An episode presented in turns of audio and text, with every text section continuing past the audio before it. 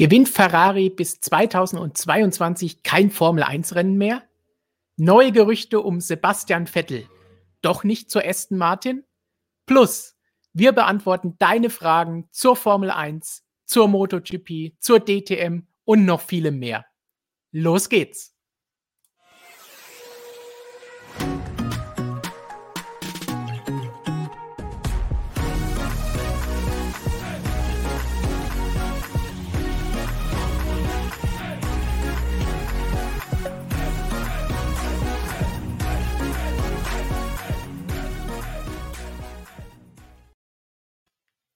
Da, da, da, da, da, da oder so ähnlich. Robert hat schon mitgerockt bei unserem Intro-Musik. Ich hoffe, ihr auch und seid jetzt auch alle mit dabei, wenn wir wieder über Formel 1, MotoGP, Formel 1 und MotoGP und jetzt kommt auch noch die DTM sprechen.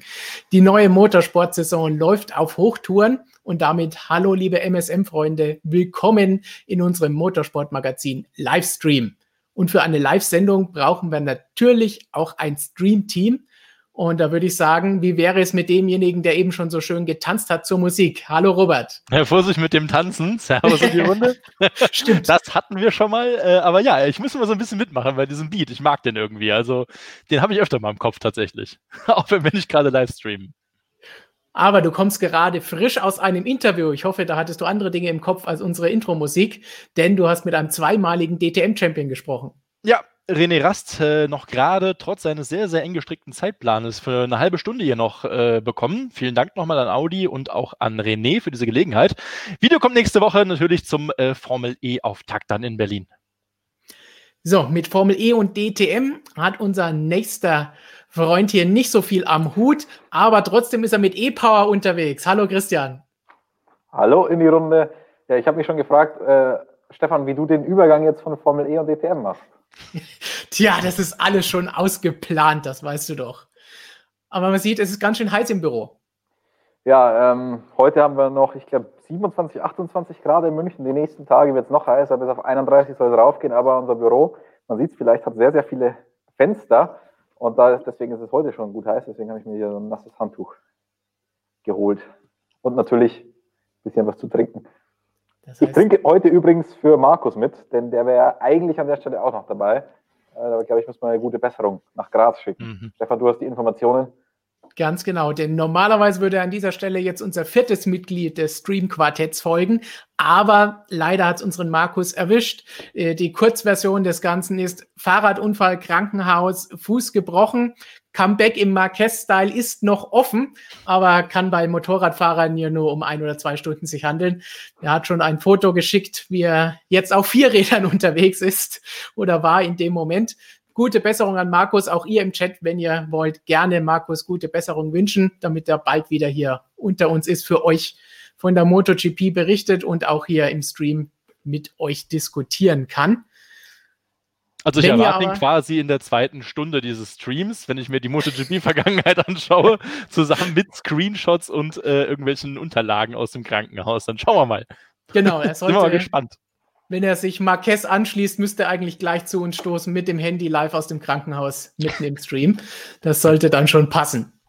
Wahnsinn. Die MotoGP-Themen müssen wir deswegen heute etwas runterfahren, die wir geplant hatten, aber wir haben genügend aus den anderen Rennserien und natürlich nachher auch noch eure Fragen. Das heißt, es wird, denke ich, genug spannende Themen geben, die wir diskutieren können. Am Wochenende geht es ja schon wieder weiter mit Formel 1 und auch mit der DTM. Aber wer, wenn wir bei der MotoGP bleiben, nicht genug davon bekommt, haben wir noch eine kleine Überraschung für euch. Wir haben jetzt einen eigenen Motorsportmagazin Motorrad YouTube-Kanal. Dort findet ihr noch mehr Videos zur MotoGP und Motorradthemen. Zum Beispiel auch in den nächsten Tagen ein Interview mit Stefan Bradl, das Michael geführt hat. Das heißt, abonniert diesen Kanal. Link findet ihr auf unserem Kanal und in der Beschreibung von diesem Video. Und dann bekommt ihr auch noch mehr MotoGP-Ladung direkt auf euren Bildschirm. So, da Markus nicht da ist, Christian, musst du jetzt als neuer Zweirad-Enthusiast, der unterwegs ist mit E-Power, jetzt die MotoGP-Themen übernehmen. Er tut so, als ob das Bild jetzt nicht funktioniert, wir so. sehen das Blitzeln. aber er möchte keine MotoGP-Fragen beantworten, aber ich habe schon War wieder nicht. Superchats gesehen, die Fragen an dich stellen, also da wirst du nachher nicht so einfach drum rumkommen wie jetzt um diese Frage. Apropos Fragen und Antworten. Auch heute am Anfang behandeln wir wieder ein paar aktuelle Themen aus der Formel 1, DTM, Formel E. Danach seid ihr wie immer, oh, jetzt hat es ihn ganz zerrissen. Das aber hättest du nicht sagen dürfen, Stefan. Das war nicht vielleicht mit der, mit der E-Geschichte, hast du ihn so ein bisschen äh, rausgebracht. Aber ich kann bestätigen in München, dass das Internet tatsächlich an sich noch vorhanden ist, denn äh, ich sitze im Prinzip Luftlinie ungefähr sieben Meter entfernt von Christian und erwarte ihn. Ach, da ist er schon wieder zurück. Da ist er schon wieder. Ja, ich, ich habe gelesen, dass äh, es wieder Kritik am Ton gab. Also habe ich ganz schnell mal hier das Headset aufgesetzt, weil die Lavalier-Variante offenbar nicht so gut funktioniert. Ja, jetzt, hört man, jetzt wäre ein Windschutz, glaube ich, ganz gut, wenn du sprichst aktuell. Aber mal schauen. Es klingt ja, auf jeden Fall ein bisschen lauter. Ja, ja. ja. Nein, bei Ton wissen wir, können wir es nie den Leuten recht machen. So, wir waren gerade dabei zu sagen, im zweiten Teil der Sendung seid ihr verantwortlich dafür, worüber wir sprechen. Das heißt, ihr bestimmt die Themen, ihr stellt uns die Fragen. Wenn ihr neu dabei seid, das könnt ihr ganz einfach machen. Schreibt sie einfach in den Live-Chat rein. Wenn ihr sicher gehen wollt, dass eure Frage oder euer Kommentar hier behandelt wird, dann stellt uns einen Super-Chat. Damit unterstützt ihr uns auch, dass ihr noch mehr Artikel und Videos hier geboten bekommt. Und wer die Wiederholung anschaut, Hashtag AskMSM sage ich nur, einfach in die Kommentare reinposten und in einem der nächsten Videos ist dann eure Frage vielleicht dabei. So, genug der Worte zum Anfang. Es gab jede Menge News diese Woche. Darüber wollen wir auch sprechen. Wie immer im Mittelpunkt bald wieder die Roten und Sebastian Vettel. Wer noch mehr und immer informiert sein will, daran denken, unsere App kostenlos für iOS und Android holen. Dann wisst ihr auch immer mit Push-Nachrichten, was im Motorsport passiert. Und jetzt, Christian, steigen wir doch mal gleich voll ein in die große Ferrari-Diskussion, die du letzte Woche schon so ein bisschen angeteasert hast mit einer Aussage. Ich bin mir nicht mehr ganz genau sicher, was du genau gesagt hast. Ich glaube, du hast gesagt, in den nächsten fünf Jahren kann Ferrari keinen Titel mehr gewinnen, wenn es so weitergeht. Jetzt hat sich John Elkan, der große Boss bei den Roten geäußert und hat sowas ähnliches gesagt. Er hat auf jeden Fall gesagt, bis 2022 ist es höchstwahrscheinlich so, dass wir keine Ferrari-Siege sehen werden. Fühlst du dich jetzt bestätigt, Christian? Selbstverständlich, aber ich fühle mich nicht nur vom Ferrari-Präsidenten bestätigt, sondern auch noch hier von dem User. Äh, du sollst aufhören zu nörgeln über den Ton, Stefan. Hey, dabei bin ich ja im Vergleich noch zu dem, was wir sonst so zu lesen bekommen, beim Ton noch super, super nett. Nein, ähm, zurück zum, zum Ferrari-Thema, bevor wir hier wieder zu weit abschweifen. Es ist, Was noch passieren wird. Ja, es wird auf jeden Fall noch passieren. Aber es ist ja schon mal schön von aus Ferrari-Kreisen zu hören, dass da ein bisschen der Realismus eingekehrt ist. Man hat es ja in der Vergangenheit bei Ferrari nicht immer so gesehen, dass man da die Situation realistisch bewertet hat. Und die einzige realistische Bewertung ist ja, würde ich mal sagen, in der aktuellen Situation zu sagen, wir kämpfen nicht um Siege und weil einiges eingefroren ist für nächste Saison, weil man ein relativ stabiles Reglement hat und dann der große Umbruch 2022 bevorsteht, ist es auch realistisch zu sagen, dass man 2021 nicht mit um Siege kämpfen wird. Also deswegen bin ich da mal ganz froh, dass man das bei Ferrari genauso sieht. Dann sieht es aber Ferrari ein bisschen anders als ich. Dann sagen die, ja, ab 2022, dann gibt es ja das neue Reglement und auch mit Budget Cap und so weiter. Bei Ferrari kann man gut arbeiten, ähm, wird man sich gut darauf einstellen und ab dann ist es ist wieder alles drin. Das sehe ich nicht ganz so, aber das ist wieder ein Thema für sich selbst. Genau, wir werden das auch jetzt gleich nochmal genau beleuchten. Vielleicht hören wir uns doch mal kurz an, was John Elkan gesagt hat, dass wir den Wortlaut hier einfach nochmal hören und darüber diskutieren können. Da gibt's jede Menge Zitate. Wir fangen einfach mal mit diesem hier an. Die Realität ist, dass unser Auto nicht konkurrenzfähig ist. Ich denke, da wird keiner hier von uns widersprechen und auch im Chat wahrscheinlich keiner widersprechen. Ansonsten gibt uns ein Zeichen im Chat, wenn ihr anderer Meinung seid. Das hat man auf der Strecke gesehen und man wird es wiedersehen. Das ist eine interessante Aussage. Das heißt, er geht auch nicht davon aus, dass kurzfristig demnächst in dieser Saison etwas sich ändern wird. Weiter, nächste Zitat. Heute legen wir das Fundament, um wieder konkurrenzfähig zu sein und auf die Siegerstraße zurückzufinden, wenn sich 2022 die Regeln ändern. Davon bin ich überzeugt. Das ist der Teil, den Christian eben angesprochen hat. Das ist immer eine gefährliche Sache, wenn Formel-1-Teams davon sprechen, dass sie ein Fundament legen wollen, denn das hat auch McLaren Honda einst legendär in einer Pressemitteilung gemacht, Christian. Ja, Setting the Foundation for Future Domination hatte McLaren da so schön angekündigt. Ich glaube, das war das PR, indem man die Kooperation mit Honda damals bekannt ja. gegeben hat, ab 2015. Also Future Domination hm, hat nicht ganz so geklappt mit Honda zusammen. Ähm, aber ja, die sind eben ganz böse auf, auf, auf den Mund gefallen dann. Ach, jetzt bei Ferrari hat's, ich, ich finde bei Ferrari war es noch okay. Also man hat das ja nicht so übertrieben wie in dem McLaren PR. Und ich meine, natürlich, was soll man jetzt anderes sagen, wenn man umstrukturiert, wird man nicht sagen, die Strukturen, die wir jetzt einführen, werden dann schlechter machen und oder wir werden gleich schlecht bleiben oder was auch immer. Man hat zumindest mal gesagt, okay, die werden uns nach vorne bringen und das ist jetzt mal der Grundstein dafür. Hat man wirklich so viel verändert? Diese Frage stelle ich mir. Ich meine, das ist von außen ein bisschen schwer zu beurteilen, um ehrlich zu sein. Man ist in dem Team nicht drin. Wir können nur das beurteilen, was wir von Ferrari gesagt bekommen. Und die haben eben diesen einen Enrico Cardile, der bislang Aerodynamik Leiter war, haben sie jetzt als Performance-Entwicklungsabteilungsleiter eingesetzt. Performance-Entwicklungsabteilung, äh, das ist, ja, wir haben im letzten Stream auch schon drüber gesprochen, das ist ein bisschen kryptisch formuliert. Man könnte natürlich auch zu ihm technischer Direktor sagen, einfach der Gesamtverantwortliche für dieses Formel-1-Projekt auf technischer Seite. Ähm, bei Ferrari nennt man das dann eben Performance-Abteilungsleiter oder wie auch immer. Ob das der ganz große Wurf ist, ich weiß es nicht. Also ich glaube, da müsste man bei Ferrari schon noch ein bisschen mehr ändern. Also man hat jetzt auch gesagt, diese flachen Hierarchien und so, das dem Ganzen auch ein bisschen abgeschworen. Man hat gesagt, man will wieder wirkliche Zuständigkeiten und nach oben hin das Ganze vertreten. Also da habe ich dann immer so ein bisschen die Angst bei Ferrari, dass sich keiner mehr was traut, weil wir kennen das ja noch aus der Zeit von Enzo Ferrari, als die alle so eingeschüchtert waren, da durfte nie irgendwas kaputt gehen. Deswegen hat man sich selten getraut, irgendwas Neues zu bringen, weil wenn was Neues kommt, das geht natürlich auch schneller kaputt. Und ja, ich bin mal gespannt, ob das dann tatsächlich so sein sollte, dass diese neuen Strukturen, die ja verhältnismäßig ähnlich sind, das ist jetzt nicht, dass man da alles auf den Kopf gestellt hätte, ob das dann wirklich auch so zielführend ist. Ganz genau. Wir werden auch gleich noch zu fünf Wegen, die wir uns überlegt haben oder Thesen, wie sie aus der Krise vielleicht herauskommen können, sprechen. Aber vorher noch zwei Zitate von John Elkan.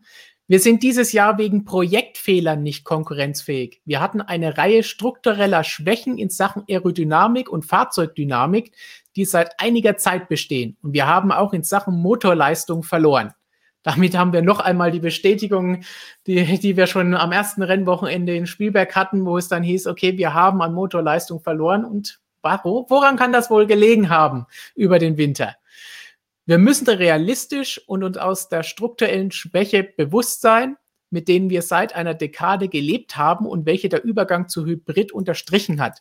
Das heißt, seit zehn Jahren sehen Sie schon diese Schwäche und haben anscheinend nichts oder nichts Wirksames dagegen unternommen. Das finde ich eigentlich den krassesten von all diesen Aussagen an all dem, was er hier gesagt hat. Robert, du hast schon gelacht. Wie siehst du das bei dieser Aussage? Ja, Christian ist ja schon auf die Details eingegangen. Ich habe mir einfach mal ganz kurz äh, in der Gazzetta dello Sport dieses Interview oder Auszüge auch angeschaut von Herrn Elkan und äh, da muss ja Italien oder zumindest komplett Maranello mal kollektiv äh, umgekippt sein. Das äh, habe ich mir gerade überlegt, was wäre denn, wenn damals ein so stolzer Luca di Montesemolo solche Sätze rausgehauen hätte und das in der wichtigsten Sporttageszeitung Italiens. Also ganz krasse Ansagen, muss man da sagen. Das fand ich sehr, sehr bemerkenswert. Ähm, mich würde interessieren tatsächlich, wie das bei Ferrari intern angekommen ist. Auch in der Automobilabteilung. Wir dürfen nicht vergessen, Ferrari ist halt nur Ferrari. Da wird nicht so unglaublich viel getrennt zwischen Formel-1-Abteilung und auch dem Automobilbereich. Also ähm, das waren schon sehr, sehr kritische Aussagen. Und ja, wie ich hier unten eben auch sehe, Ferrari keine Siege bis 2022. Das muss man sich mal vorstellen. Ein Team wie Ferrari, ähm, wo, der, wo der Kopf dieses Unternehmens so etwas behauptet, habe ich bisher noch nicht erlebt. Sehr bemerkenswert. Da wird auch irgendwas dahinter stecken. Das hat der Elkan nicht einfach mal so rausgeplappert, weil er gerade zu viel Zeit hatte. Ähm, da wird irgendwas dahinter stecken. Ob das jetzt gut oder schlechte Auswirkungen hat, das wird die Zeit dann zeigen. Aber auf jeden Fall insgesamt ein sehr, sehr bemerkenswertes Interview. Und ja, man muss ja an sich froh sein, dass man nicht nur dieses Corporate-Gequatsche dann von den Vorständen oder den Top-Leuten bekommt. Aber ähm, das ist dann schon sehr, sehr harter Tobak, muss man einfach mal dazu sagen. Also, wow. ich finde das schon ziemlich krass. Äh, zwei Sachen dazu. Ähm, ich glaube, es, weil du sagst, da muss irgendwas dahinter stecken. Einerseits ist natürlich so, John Elkan ist jetzt noch nicht so lange da. Äh, Sergio Macchione ist noch nicht so lange von uns gegangen, der ja zuvor Ferrari-Boss war. Und das heißt, wenn ich jetzt sage, wir hatten lange Zeit Fehler im System, dann kann ich natürlich sagen, ich war dafür nicht verantwortlich. Jetzt bin ich da, noch nicht allzu lange, habe mir das kurz angeschaut und jetzt ich, werfe ich alles über den Haufen. Also das auf der einen Seite und zum anderen, indem ich natürlich die Erwartungshaltung nach unten schraube, was ja Ferrari untypisch eher ist, nehme ich natürlich auch ein bisschen Druck vom Kessel, indem ich sage, okay, jetzt mal Ruhe, wir schmeißen keinen Teamchef raus. Das ist ja auch was, was man äh, im Interview ganz deutlich rausgelesen hat, dass er schon an Mattia Binotto glaubt der war ja eigentlich der erste Kopf, den wir rollen haben sehen, um ehrlich zu sein. Und dadurch, dass du sagst, jetzt erstmal sowieso nicht, finde ich, zumindest machst du mal was Kluges und sagst, jetzt mal Ruhe und abwarten und kein Druck, dass jetzt da sofort Ergebnisse geliefert werden müssen, was ja einfach nicht möglich ist. So, ja. zwischendurch reingeworfen, weil eine Frage aufkam, ist Christian Bayer? Ja, wo ist Christian? In unserem Büro in München. Also eine Wand weiter zu Robert. Er winkt einmal, man sieht es nur nicht. Genau. Ah, da hinten. Ja, da, hier, da. Wir müssen immer möglichst weit auseinandergehen, damit man den Robert dann nicht über mein Mikro hört und so weiter. Deswegen, ja. Alles spannende, wieder Ton, Tongeschichten, über die wir anderweitig sprechen müssen. Aber zurück Wobei, zu Ferrari. Hätte ich, hätte ich das andere Mikro dran gelassen, dann würde man Robert auch nicht hören, wenn er neben mir sitzen würde. Wahrscheinlich nicht.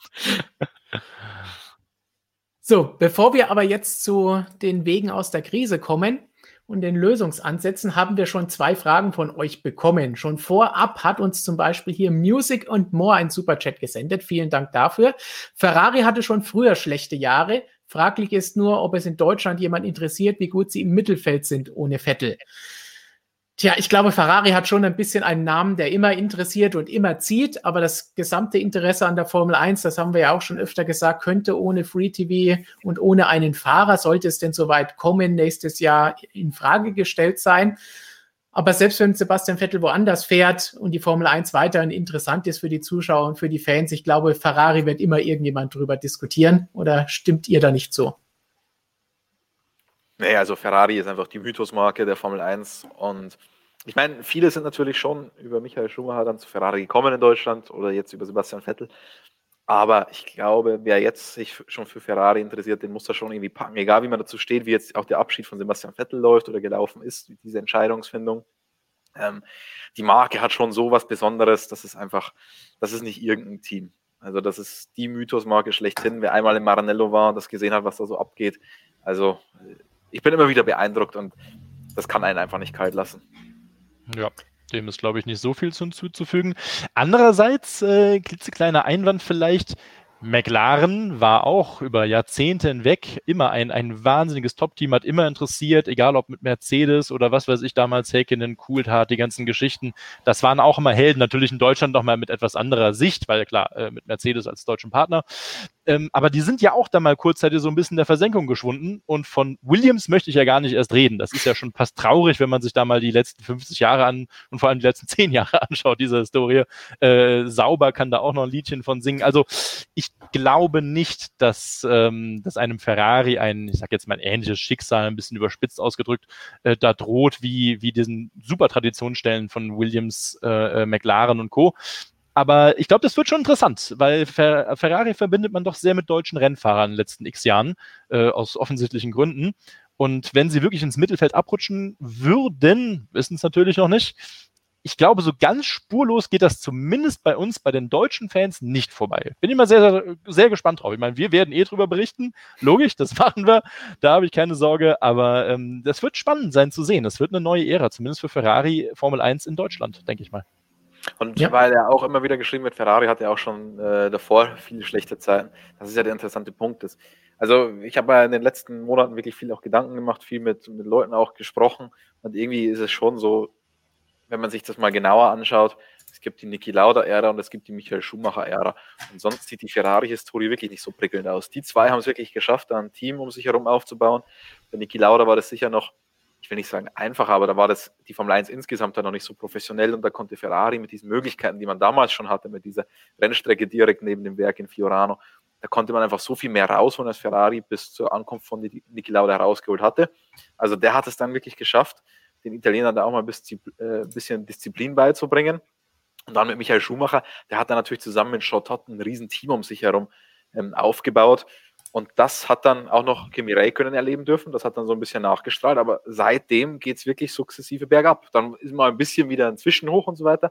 Aber prinzipiell würde ich sagen, ist das Team seit der Schumacher-Ära ja auf dem absteigenden Ast. Und da, da, sehe ich einfach die Parallelen Schumacher und Lauda und sonst bei Ferrari mal einzelne Erfolge. Aber so richtig dominant außerhalb dieser Zeit war man nie. Absolut, da wird auch hier im Chat schon angesprochen. Seit 2009 hat Ferrari nur schlechte Jahre. Es gab zwischendrin immer wieder mal ein paar Höhepunkte, auch Möglichkeiten, um die WM mitzufahren gewissermaßen. Aber was auch John Elkan betont hat, der letzte Konstrukteurstitel war 2008, der letzte Fahrertitel 2007. Das ist Ewigkeiten her im Sport und in der Formel 1 erst recht.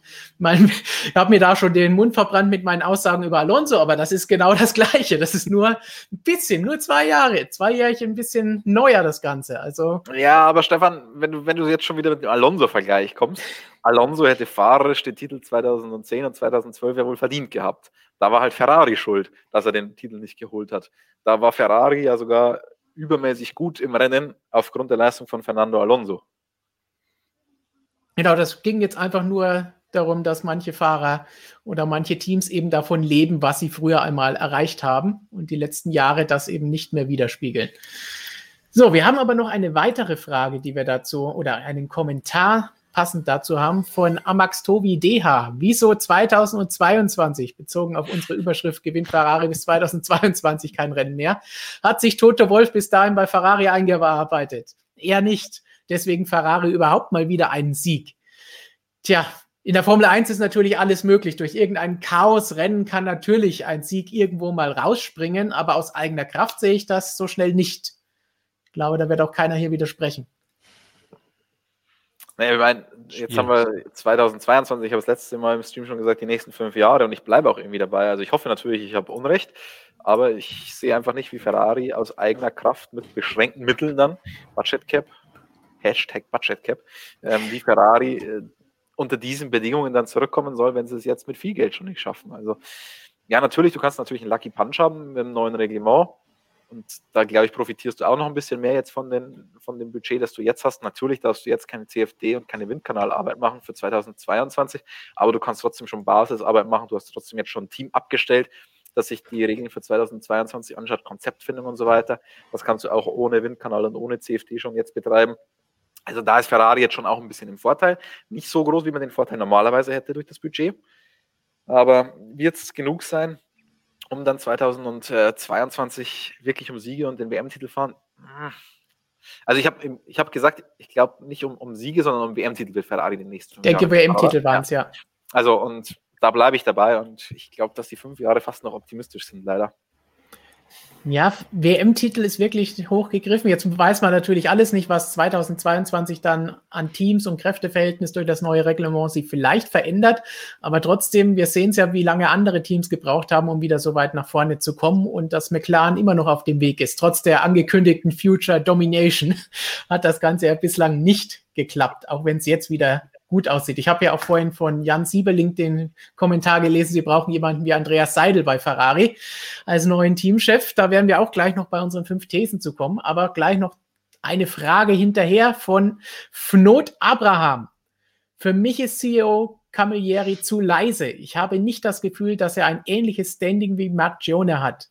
Wie seht ihr seine Rolle in der Krise? Er hat ja eine wenig mitreißende Rede beim Launch gehalten, wenn ich das richtig im, in Erinnerung habe, Christian. Du warst dort. Ja, ähm, hat ein bisschen steif gewirkt, der gute Herr Camilleri. Ähm, ja, ich, ich, ich, bin da schon auch bei Not Abrahams äh, Meinung, denn von ihm kriegt man echt nicht so viel mit politi auf dem politischen Parkett der Formel 1. Und das ist ja so eine Sache, wo Mattia Binotto offensichtlich ein bisschen überfordert ist, das ganze Team so zusammenzuhalten, auf allen Ebenen, als Teamchef, als Politiker, als Außenpolitiker, als Technikchef und so weiter. Gut, Technik, das hat man nicht umstrukturiert, aber der bräuchte vielleicht dann auch auf, auf der Seite, auf der politischen Seite jemanden mit äh, ein bisschen, der ein bisschen mehr auf den Tisch haut. Also das scheint ihm nicht so richtig zu liegen. Er ist ja auch ein Ingenieur und da scheint seine Stärke einfach wirklich nicht drin zu sein. Und wenn ich mir Luca di Montezemolo zum Beispiel früher angeschaut habe, der war ja noch viel extremer als Sergio Macchione. Sergio Macchione war ein sehr machtbewusster äh, Mensch, der soll auch richtig auf den Tisch gehauen haben. Aber Montezemolo, finde ich, hat das noch viel krasser gespielt, dieses ganze nach außen hin, dieses politische mit den Medien, dieses Spiel und so weiter. Auch dieses charmante Spielen, hat mir ja. persönlich noch ein bisschen besser gefallen. Also sowas vermisst Ferrari schon auch. Ganz klar, vor allen Dingen, er hat wirklich diese, diese Außenwirkung verkörpert bei Ferrari, die jetzt eigentlich gar nicht mehr da ist, weil auch niemand da ist, der sich im Guten wie im Schlechten hinstellt und spricht. Das hatten wir ja auch schon mal kritisiert nach dem zweiten Rennen in Spielberg, dass dann der Teamchef abends abhaut, anstatt sich den Medien zu stellen und solche Geschichten. Und da fehlt halt bei der ganzen Sache ein bisschen etwas an der Führung beim Team. Auch da werden wir dann gleich noch drauf kommen. Aber wir machen noch schnell eine Frage von Michael B. Vielen Dank für diese Frage. Ferrari sollte einfach beginnen, sich auf 2022 zu konzentrieren, da Mercedes momentan sicher dasselbe macht, da sie so einen gewaltigen Vorsprung haben. Das ist nochmal ein anderer Punkt, der dazu kommt. Sie müssen natürlich nicht nur aufholen, sondern die anderen bleiben natürlich auch nicht stehen. Und auch wenn es ein neues Reglement ist, man kann immer irgendetwas rüber retten in die, sind nicht völlig andere Autos. Hm, weiß ich nicht. Also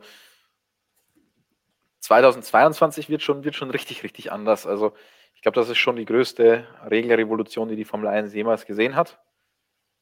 Da, da, passiert wirklich so viel, außer am Antrieb. Und Antrieb ist ja jetzt auch nicht mehr so das Steckenpferd von Ferrari. Wie hat Enzo Ferrari mal so schön gesagt, äh, Aerodynamik ist was für Leute, die keine Motoren bauen können. ähm, mit, mit, mit der großen Revolution 2022 verschieben sich da vielleicht wieder so ein bisschen die, die verschiebt sich das Gleichgewicht so von Motor, Aerodynamik. Reifen werden auch ganz wichtig wieder mit der Umstellung auf 18 Zoll Reifen. Aber der Motor bleibt halt im Wesentlichen. Also da ändert sich nichts an den Motorregularien. Da bin ich auch gespannt, ob Ferrari mal wieder ein bisschen aufholen kann. Denn da hat Toto Wolf ja ziemlich in der Wunde rumgebohrt. Am letzten Wochenende hat gesagt, dadurch, dass ein anderes Team da ein bisschen nicht nach den Regeln gespielt hat und dadurch so viel Leistung hatte in der vergangenen Saison, hat Mercedes fast am Burnout operiert und die haben so hart nur deswegen gearbeitet und deswegen so gepusht worden, dass sie jetzt diesen Vorsprung haben. Und der Vorsprung scheint aktuell schon ziemlich gewaltig zu sein. Nicht ganz so wie zu Beginn der Hybrid-Ära 2014, aber das ist schon ordentlich. Und das ist ein Vorsprung, den kann man auch dann mit nach 2022 möglicherweise nehmen, wenn die anderen nicht aufholen. Robert, für dich haben wir jetzt eine theoretische Frage. Jan Sieverling fragt, würdet ihr anderes über Ferrari reden, wenn sie 2010, 12, 17 und 18 den Titel gewonnen hätten? Tja, das ist halt nun mal die Sache. Sie haben es nicht und dann muss man sich natürlich Dinge vorwerfen lassen. Natürlich, wenn jemand vier Titel in den letzten paar Jahren gewonnen hat oder in dem Fall letzten zehn Jahren, dann sieht es anders aus wie ein Team, das eben maximal Zweiter geworden ist. Aber letztendlich, wenn sie jetzt schlecht sind, würden wir trotzdem sagen, ja, sie sind jetzt schlecht man würde ihnen aber vielleicht eher zutrauen, dass sie nächstes Jahr dann wieder besser sind oder 2022 spätestens wieder besser sind. Oder wie siehst du das, Robert? Ja, da hast du im Prinzip ja schon die Antwort gegeben. also, auch dem ist nicht viel hinzuzufügen. Ja, natürlich, wir berichten so darüber, wie sich etwas präsentiert. Also äh, Vergangenheit spielt da mal ganz grundsätzlich erstmal gar keine Rolle. Wir gucken auf die aktuellen Zeiten. Ähm, hätten sie die Titel geholt, haben sie halt nicht. Also was, äh, dann würden wir, weiß ich nicht, dann würden wir es erwähnen, dass sie in den letzten vier Jahren oder in den letzten sechs Jahren vier Titel geholt hätten, wenn es denn so gewesen wäre. Fakt ist, ist nicht passiert. Ferrari lässt es selber immer an der Historie messen. Äh, und so ist es eben auch jetzt der Fall, ganz einfach. Dann passen das. Bull, wir, Entschuldigung, wenn wir gerade bei äh, vier Titel gewonnen hätten. Die Geschichte haben wir gehabt mit äh, Sebastian Vettel und Red Bull. Nur ja. Red Bull hat es geschafft, ständig eben weiterhin auf einem konstant hohen Niveau, äh, wenn auch nicht um WM fahrend äh, zu fahren. Von daher, ja, da sagen wir jetzt aber auch nicht mehr, ja, mit dem Vettel haben sie es geschafft. Also das ist, spielt ja gar keine Rolle mehr. Von daher, ähm, glaube ich, muss man einfach schauen, was aktuell und künftig passiert. Vergangenheit zählt im Rennsport traditionell nicht allzu viel. Ja, bevor ich jetzt wieder anfange, Toto Wolf zu zitieren, der jetzt auch vor Silverstone wieder diesen wunderbaren Spruch gebracht hatte, schnell weiter zur Frage von Max Power oder zum Kommentar. Warum muss man immer über Ferrari reden? Die passen nicht mehr in die Formel 1. Oh, ich glaube, den ersten Teil, den können wir relativ schnell abhandeln, Robert. Da klaue ich dir die Antwort diesmal nicht. Nö, nö, warum müssen wir über Ferrari reden? Weil sie einfach das bekannteste Team, äh, Motorsportteam der Welt sind und das seit über 50 Jahren. Und sie sind auch jetzt immer ein Faktor. Und wenn es nicht läuft, dann ist es auch interessant herauszufinden, warum es denn nicht läuft. Äh, Gerade eben auch hier für unsere deutschen Zuschauer, deutschsprachigen Zuschauer. Von daher, die Frage ist dann relativ schnell beantwortet. Darüber wird man immer sprechen, solange es sie gibt. Aber krassere Aussage ist ja eigentlich, sie passen nicht mehr in die Formel 1, Christian. Ich glaube, da wirst du sofort widersprechen. Wir hören dich leider nicht. Jetzt hört ihr mich wieder. Ja. Ähm, Ferrari ist für mich tatsächlich mit Abstand das wichtigste Team in der Formel 1. Ähm, auch wenn Mercedes aktuell den, den Abstand besten Job macht, die einfach wirklich überragend. In, in, allen Disziplinen machen die das richtig. Und trotzdem ist, Ferrari, äh, ist Mercedes nicht das, was Ferrari ist. Mercedes hat auch eine super tolle Historie. Wenn ich mir diese alten Silberpfeile anschaue, sensationell die Dinger, aber es ist halt trotzdem nicht Ferrari. Ferrari ist Ferrari und wird auch immer Ferrari bleiben. Und Ferrari gehört zur Formel 1, wie die Formel 1 zu Ferrari gehört. Das ist eine, eine Beziehung, die beidseitig einander bedingt. Und deswegen bin ich der Meinung, das sollte immer so sein. Egal was passiert, Ferrari gehört dahin. Punkt. Interessant finde ich es aber schon, die Frage. Da steckt eine ganze Menge dahinter. Denn stellen wir uns mal vor, wir haben ja auch einige zum Glück jüngere Zuschauer, die eben jetzt noch nicht seit 30 Jahren oder 40 Jahren sich jedes Formel-1-Rennen äh, anschauen. Und ich stelle mir gerade so vor, was ist denn, wenn ich mich zum Beispiel erst seit 2009, ja, sagen wir mal 2008, 2009, wenn ich mich seit dieser Zeit erst für die Formel 1 interessieren würde? Die Frage gebe ich jetzt mal an euch weiter. Welche Rolle würde dann für euch Ferrari spielen, wenn wir uns, wenn wir uns äh, Red Bull und eben auch Mercedes in den letzten Jahren anschauen? Ist es dann, hat es dann noch so einen hohen Stellenwert, wenn wir uns mal die letzten 10, 11, 12, 13 Jahre anschauen? Wer ein Monsterrennen gesehen hat in dieser Zeit, bei dem Ferrari gewonnen hat, ich glaube 2010 Alonso oder, oder was ein bisschen später Alonso in Monza oder letztes Jahr Leclerc in Monza, der weiß, was Ferrari für einen Stellenwert hat in der Formel 1. Ich erinnere mich an Nico Rosberg auf dem Monza-Podium. nee, also. Wer, wer, das einmal gesehen hat, was da abgeht, ähm, und, oder zum Beispiel alleine der Wechsel von Sebastian Vettel von, von Red Bull zu Ferrari, mhm. alleine das, glaube ich, war schon Fingerzeig für viele, ähm, was Ferrari einfach in dieser Formel 1 bedeutet und was Ferrari ist. Ich sehe gerade im Chat auch die passenden Reaktionen dazu. Jan sagt, ich schaue seit 2013. Lars sagt, er schaut seit 2017 aktiv Formel 1, aber Ferrari kannte man natürlich schon vorher und Vettel natürlich auch. Und ich glaube, das ist auch wirklich dieser Mythos Ferrari, den kennt natürlich auch jeder, auch von den Straßenautos, von den Supersportwagen, dass Ferrari schon ein bisschen was Besonderes ist. Aber was Robert schon recht hat, natürlich wird jetzt auch jemand, der in den letzten fünf Jahren dazugekommen ist, McLaren nicht auf so ein hohes Podest heben, wie wir es vielleicht tun, weil wir es aus der Vergangenheit kennen, weil wir sie als Serienweltmeister und Titelanwärter erlebt haben. Oder Williams, genau das gleiche, ist ja noch schlimmer da wird jemand natürlich, der neu dazukommt, nicht denken, ja, was wollen denn die alle? Ja, Traditionsteams sind halt schon seit Ewigkeiten dabei, ist halt wie der HSV oder Werder Bremen sind seit Ewigkeiten dabei, aber gut, sind sie nicht mehr. Salz in die Wunden. Nein, aber es ist ja, äh, das ist ja wirklich mal eine interessante Frage. Da muss man auch, da muss der Chat ja mit Sicherheit auch gerade diskutieren. Ich schaue gerade gar nicht rein. Ähm, Mache ich gleich wieder. Aber äh, wir erinnern uns an die Schumi-Zeiten damals. Das waren Dinger. Da sind wir auch nach Hockenheim, nach Nürburgring. Damals gab es noch beides im Angebot. Das war einfach noch ein anderes Feeling irgendwo. Ne? Man war halt mittendrin in dieser Erfolgsgeschichte. Irgendwann, das muss man sich mal vorstellen. Wir konnten es gar nicht mehr sehen, halt eben so, oh, schon wieder Schumacher gewonnen. Ah, schon wieder. Aber das ist ja eigentlich eine, eine fantastische Zeit gewesen. Und äh, ja, aber die Generationen gehen weiter und es ist auch zumindest gut zu sehen, dass es auch äh, jüngere Menschen gibt, die sich jetzt neu für die Formel 1 begeistern. Das ist ja eigentlich das Allerwichtigste an der ganzen Diskussion. Das ist definitiv das Wichtige, denn wir wollen ja auch weiterhin, dass über die Formel 1 diskutiert wird und nicht immer nur wir gleichen alten eingesessenen Formel 1-Fans uns das Ganze anschauen und sagen, oh, früher, da war das doch so super in der Formel 1. Ach, das Schumi früher, Mann, da waren noch Zeiten. Fnot Abraham sagt auch, ohne Ferrari hätte die F1 circa 50 Prozent weniger Fans. Ist natürlich schwer zu beweisen, aber es steckt natürlich auch das berühmt-berüchtigte Körnchen Wahrheit dabei, dass Ferrari auch viele Fans mitbringt, die sich das Ganze einfach anschauen durch diesen Mythos. Also es ist jetzt, finde ich, also ich glaube, es ist nicht so extrem wie im Fußball. Ähm, da hast du dein, dein Team und bist so krass hinter diesem Team und egal wer dort spielt, das ist dein Team. So ist es in der Formel 1 nicht. Da ist der Fahrer schon noch deutlich wichtiger als, als das Team, für das er fährt. Aber Ferrari ist wirklich, wenn es ein Team gibt, das einzige, das äh, so, so eine richtige Fangemeinde hat. Ja, es gibt natürlich in England so ein paar McLaren-Fans und ein paar Williams-Fans, aber weltweit betrachtet ist, glaube ich, Ferrari das einzige Team, das da so ein bisschen mit dem Fußball mithalten kann, wo ich sage, äh, da bist du einfach, du bist als Ferrari-Fan geboren und bleibst dann Ferrari-Fan und gehst nicht einfach mit dem Fahrer hin und her. Fahrer hin? Ja, ist ein guter Punkt, dem würde ich tatsächlich zustimmen. Also wenn es noch ein Team gibt, das wirklich diese Emotionen über so einen langen Zeitraum trotz Misserfolger äh, aufrechterhalten kann, dann ist es mit Sicherheit Ferrari. Man vergleiche nur mal Mercedes. Ähm, wo ist denn die riesengroße Mercedes-Fanbase? Also ich erinnere mich, glaube ich, in Deutschland zumindest an mehr Mercedes-Fans aus der DTM damals als äh, für das Formel-1-Team. Äh, Häkkinen, Coulthard-Zeiten mal ausgenommen. Aber jetzt so aktuell, man weiß ja auch nicht genau, ist es jetzt ein englisches Team, ist es ein deutsches Team, es gab unglaublich viele Wechsel, zwischendurch mal Braun und so weiter und so fort. Und Ferrari war halt immer Ferrari. Ferrari war nie blau, grün oder schwarz, äh, außer bei irgendwelchen Testfahrten, bevor das jetzt jemand einwirft. äh, tatsächlich aber Ferrari ist rot, Ferrari ist Ferrari und das ist natürlich ganz, ganz wichtig in der ganzen Geschichte, ja. Die Ursprungsfarbe ist aber gelb. Mhm. Und blau gab es auch mal. Ja, so ein, so ein gelb-blauen 250 GTO, also jetzt nicht Formel 1, aber das ist natürlich auch ein legendäres Auto, wenn wir schon bei Farben sind. Wir sehen auch hier im Chat viele, die schreiben, Ferrari ist ihr absolutes Lieblingsteam.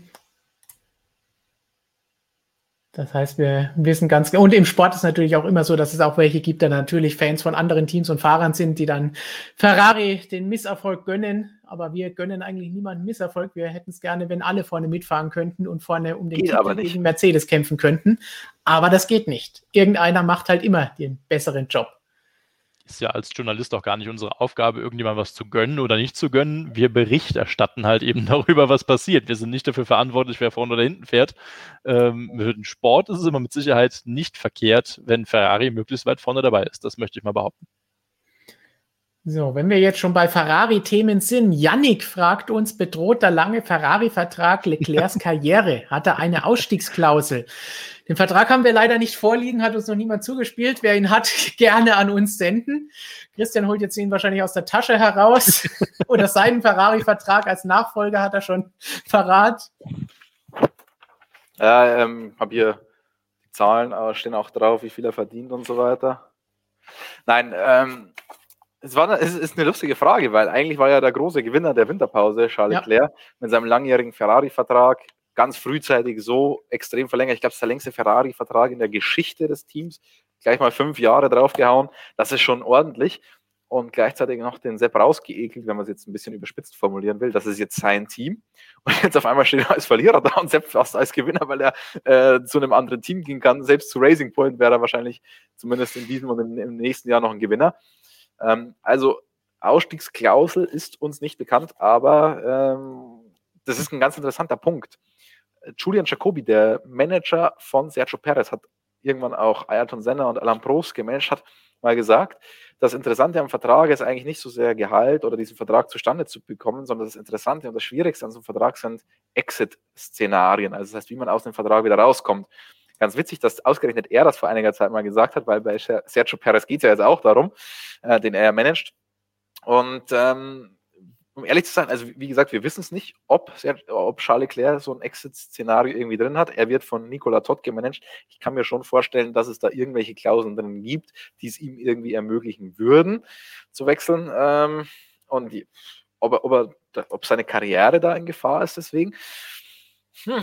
Wenn ich recht behalten sollte und Ferrari in den nächsten fünf Jahren zumindest mal nicht um die WM mitfährt, durchaus. Also dann ist er da schon ein bisschen eingesperrt. Die Frage ist natürlich, wie sieht die Formel 1-Welt dann aus, vor allem ab 2022. Ähm, die ganze Landschaft könnte sich da wirklich dramatisch verändern. Dramatisch hört sich jetzt böse an, so also negativ konnotiert, meine ich aber gar nicht so, sondern da haben auch wirklich mal andere, kleinere Teams dann eine ernsthafte Chance, was zu gewinnen. Und dann ist natürlich die Frage, wie wägst du ab? Ist dir Ferrari, ist dir der Mythos, ist dir der wichtiger und das Gehalt? Oder ist dir die sportliche Perspektive wichtig? Die sportliche Perspektive kann natürlich wie immer auch dann kurzfristig gedacht sein. Also es ist schwierig, ähm, aber wir haben schon viele Karrieren in der Formel 1 gesehen, die aufgrund Vertrags, von Vertragssituationen nicht so aufgegangen sind, wie sie hätten gehen sollen. Fernando Alonso ist meiner Meinung nach das beste Beispiel. Ähm, einfach die meiste Zeit am falschen Ort. Und ja, dieses Schicksal könnte natürlich auch Charles Leclerc blühen. Allerdings ist er noch wirklich jung. Also selbst diese fünf Jahre, die er bei Ferrari absitzen muss, wenn man das jetzt wirklich ganz böse ausdrücken will, ähm, selbst danach ist er ja immer noch, äh, dann ist er erst, glaube ich, auf seinem Zenit angekommen, wenn überhaupt. Also ja, ich glaube auch, dass, dass seine Karriere noch eine ganze Weile gehen wird, aber sie kann natürlich dadurch zumindest stark ausgebremst werden. Und ich finde diese Frage, wie du sagst, durchaus sehr interessant als Folgerung von der ganzen Geschichte. Gerade wenn man sich anschaut, dass du sagst, die werden jetzt auf Jahre keinen Titel gewinnen und es ist nicht sehr unwahrscheinlich, diese Aussage, dass das so kommt dann sieht's für Leclerc wirklich schlecht aus, sofern er nicht diese Klausel hat, dass er raus kann. Aber selbst dann, wo soll er hin? Er muss jetzt auch erstmal abwarten.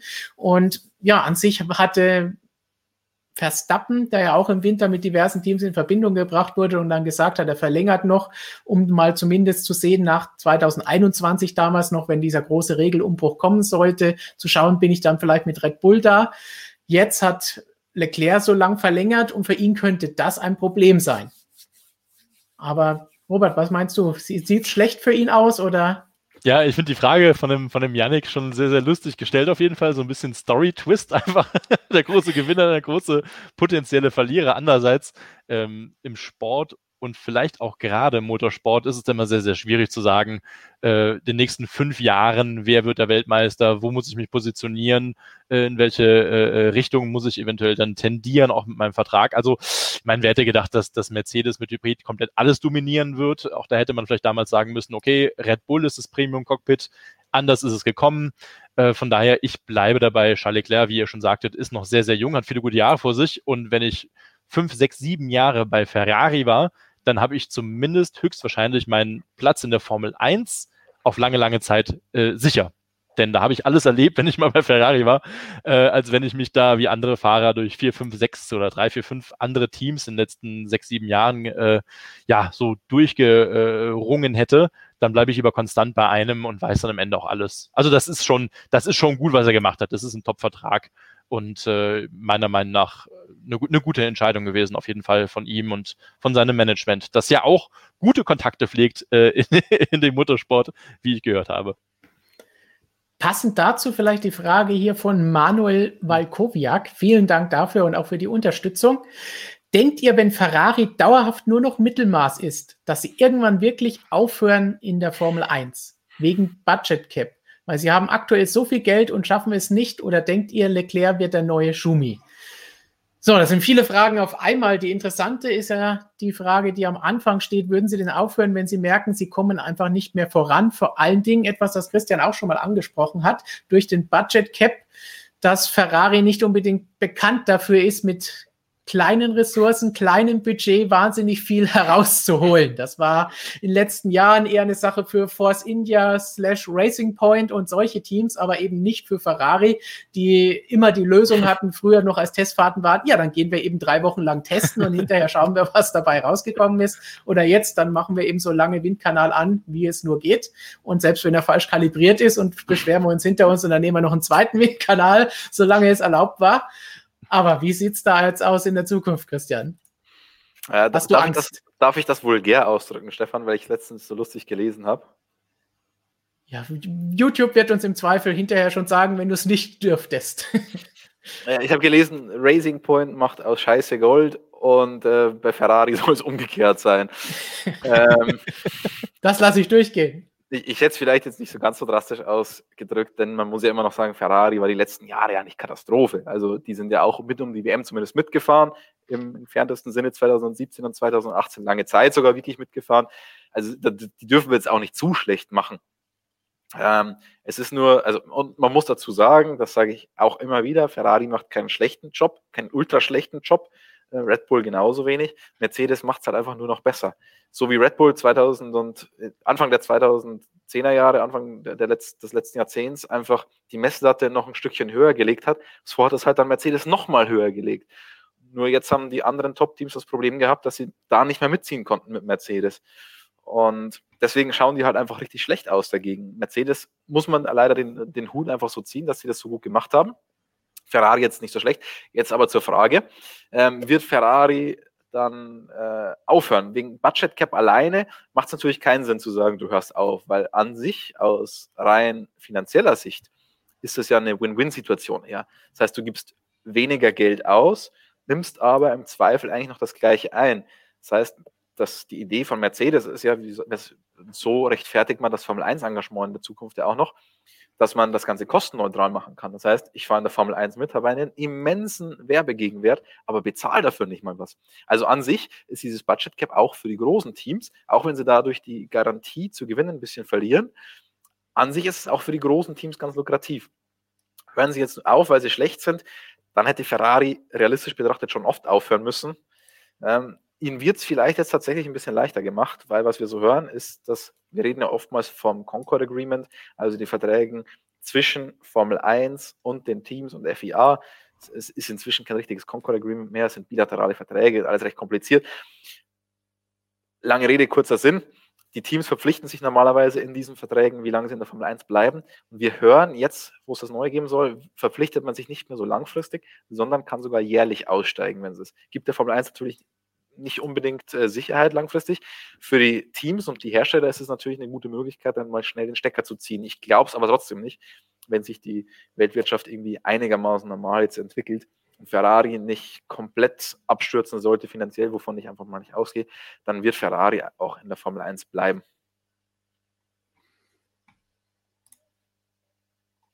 Das ist doch mal ein Statement. Mal schauen, ob das auch zutrifft wie deine anderen Vorhersagen.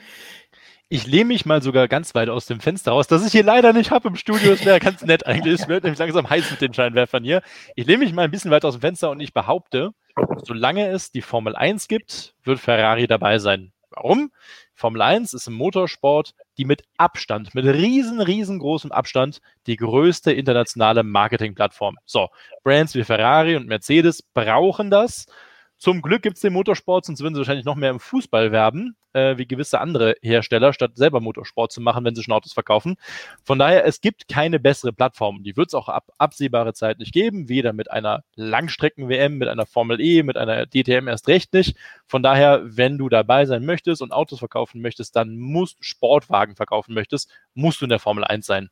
Das weiß Ferrari auch bei allen äh, wunderbaren Gerüchten um die Gründung einer neuen Piratenserie und Ausstiegen und Indica-Einstiegen. Ähm, das eine schließt das andere nicht aus, also sprich ein anderes äh, Werksprogramm ist ja nicht ausgeschlossen, aber aus der Ferrari, aus der Formel 1 auszusteigen, ist im Prinzip faktisch eigentlich gar nicht möglich, denn eine so große Plattform gibt es nicht im Motorsport gibt es eigentlich kaum im Sport. Ich meine, Formel 1 ist eine der größten Sportarten der Welt. Das dürfen wir nicht vergessen. Äh, ganz kleinreden müssen wir unseren Lieblingssport ja auch nicht. Und von daher, Ferrari muss einfach dabei sein. Das Marketingbudget ist eingeplant. Und ganz ehrlich, selbst wenn sie mit Budget Cap damit noch Geld ausgeben würden, selbst das traue ich ihnen ja zu, wenn Mercedes dann möglicherweise sogar Gewinne macht, wo ich auch meine Zweifel habe tatsächlich. Aber ähm, selbst dann, das sind Marketingausgaben, die werden eingeplant und dann ist auch gut. So. Ich sag mal an der Stelle Tschüss, Hannelore. Der gefällt das Ganze nicht, wenn wir über Ferrari sprechen. Wir können ja nicht über, über alle Teams sprechen, das geht nun mal nicht. Und wir versuchen natürlich zu wechseln, aber wie wir auch oft in den Kommentaren bei Fragen sagen, natürlich richten sich die Themen der Videos und auch der Artikel auf unserer Webseite ganz klar nach dem, was euch am meisten interessiert. Und wir sehen ja an den Themen und an den Fragen, die wir bekommen, dass wir noch nicht mal zu unseren fünf Wegen aus der Krise gekommen sind, weil ihr so viele Fragen stellt. Ich bin hier schon gerade dabei auszuzotieren, was wir nachher machen können, denn nachher kommen natürlich auch die Formel E-Fragen und die anderen Formel 1-Fragen, die ihr gerade gestellt habt. Aber jetzt versuchen wir uns auf Ferrari passend zu unserem Hauptthema zu konzentrieren. Und da hat Manuel nochmal nachgelegt. Danke für eure Arbeit. Danke fürs Zuschauen und diese Unterstützung und wird Ferrari nur wegen seiner Historie getragen wie bei Hamburg in der Bundesliga, jetzt zweiten Liga. Das hatten wir vorhin schon mal als kleinen Witz angesprochen. Ich glaube, Wenn ich was dazu sagen darf, vielleicht. Das gefällt dir. Nein, nein, alles gut, mach du weiter. Ich musste aber die, die Hamburg-Vorlage, die konnte ich natürlich, äh, sorry, HSV, die konnte ich nicht auslassen. Aber ganz klar, sie sind jetzt nicht so schlecht oder noch nicht so weit zurückgefallen, wie es vielleicht manche jetzt im Chat schreiben und Christian darüber lachen muss. Aber sie sind noch nicht wie Williams bis ans Ende des Feldes zurückgefallen. Sie fahren ja immer noch im Mittelfeld mit und haben vielleicht die Chance, nach vorne zu kommen, auch in diesem Jahr. Aber sie werden dieses Jahr sicherlich nicht um den Titel mitkämpfen. Und da das ihr erklärtes Ziel ist, ist der Begriff Krise, Debakel für die ersten Rennen, all das, was wir schon getitelt haben in diesem Jahr, durchaus angebracht. Aber noch lange nicht so eine Lachnummer wie der HSV. das hast du gesagt. Ich will mir hier nicht mit den HSV-Fans verscherzen. Aber wenn naja, also, lieber Zuschauer, Entschuldigung, mach du ruhig. Ja, als Regensburger habe ich mir schon längst mit den HSV-Fans verscherzt. Der Jan schießt ja den HSV regelmäßig aus dem Stadion. Nächstes Mal wird es zweistellig. Ich weiß nicht, von welchen Ligen ihr da gerade sprecht, aber um vielleicht auch nochmal den Fußball heranzuziehen als Vergleich, ähm, das hat Christian ja eben auch gut gesagt. Es ist ja nicht, dass Ferrari einen grottenschlechten Job macht, sie bleiben nur hinter ihren eigenen Ansprüchen und auch hinter den allgemeinen Ansprüchen zurück. Das ist ja das Thema, ja. Sie sind ja nicht wahnsinnig schlecht. Würde es kein Mercedes geben, würde wahrscheinlich Ferrari äh, zumindest zwei, drei Titel in den letzten Jahren geholt haben.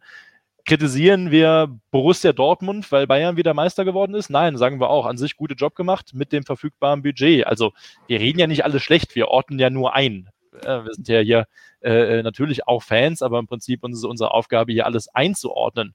Und wenn jemand sagt, wir wollen im Titel mitfahren und es funktioniert nicht, naja, dann muss man das eben erwähnen.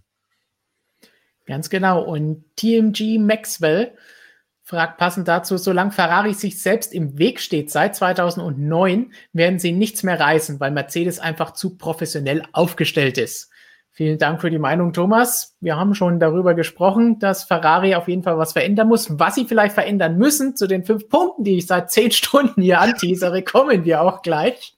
Aber wir haben noch ein paar mehr Fragen hier, auf die wir ganz kurz eingehen müssen, während ich durch. Komm, Christian, wir machen es mal so einen Spaß daraus, ist einfach zu versuchen zu verhindern, diese fünf Thesen irgendwie anzubringen. Ja. ich wollte einfach nicht darauf antworten. Thorsten fragt oder kommentiert, ich schaue seit den 90ern Sport und hasse Ferrari wie den FC Bayern. Eieieiei. Alles nicht gut. Arrogant, unsympathisch, absurde Stallorder und über Jahre von der FIA bevorteilt. Meint ihr damit Bayern? Aber Manuel Neuer ähm, ist Nee, nur mit arrogant. Tja, kein ja, Fan von Ferrari. Auch das gibt es, wo wir vorhin gesagt haben, viele, die hier schreiben, sie sind Fans von Ferrari. Es gibt natürlich auch die Gegenseite. Und Knochenkotzer hat seine fünf Punkte aus der Krise geschickt. Vielleicht können wir damit mal anfangen mit diesem Thema. Ferraris fünf Wege aus der Krise. Phase 1, Team umstrukturieren. Phase 2, man weiß es nicht. Phase 3, Weltmeistertitel. Läuft. Ich sehe schon den neuen äh, Teamchef hier quasi, das Scuderia Ferrari. Da hat man jemand ein Konzept für einen Fünfer. Er kann schon mal dieses Konzept vorlegen. Es ist, kann auf jeden Fall nicht schlechter sein als das, was Ferrari jetzt seit zehn Jahren so einsetzt und auf dem Tisch legt in Maranello. Du, schöne PowerPoint, äh, wie einst George Russell, glaube ich, oder wer wäre es nochmal? Zack, da ist hier, Punkte. Montesemulo-Style.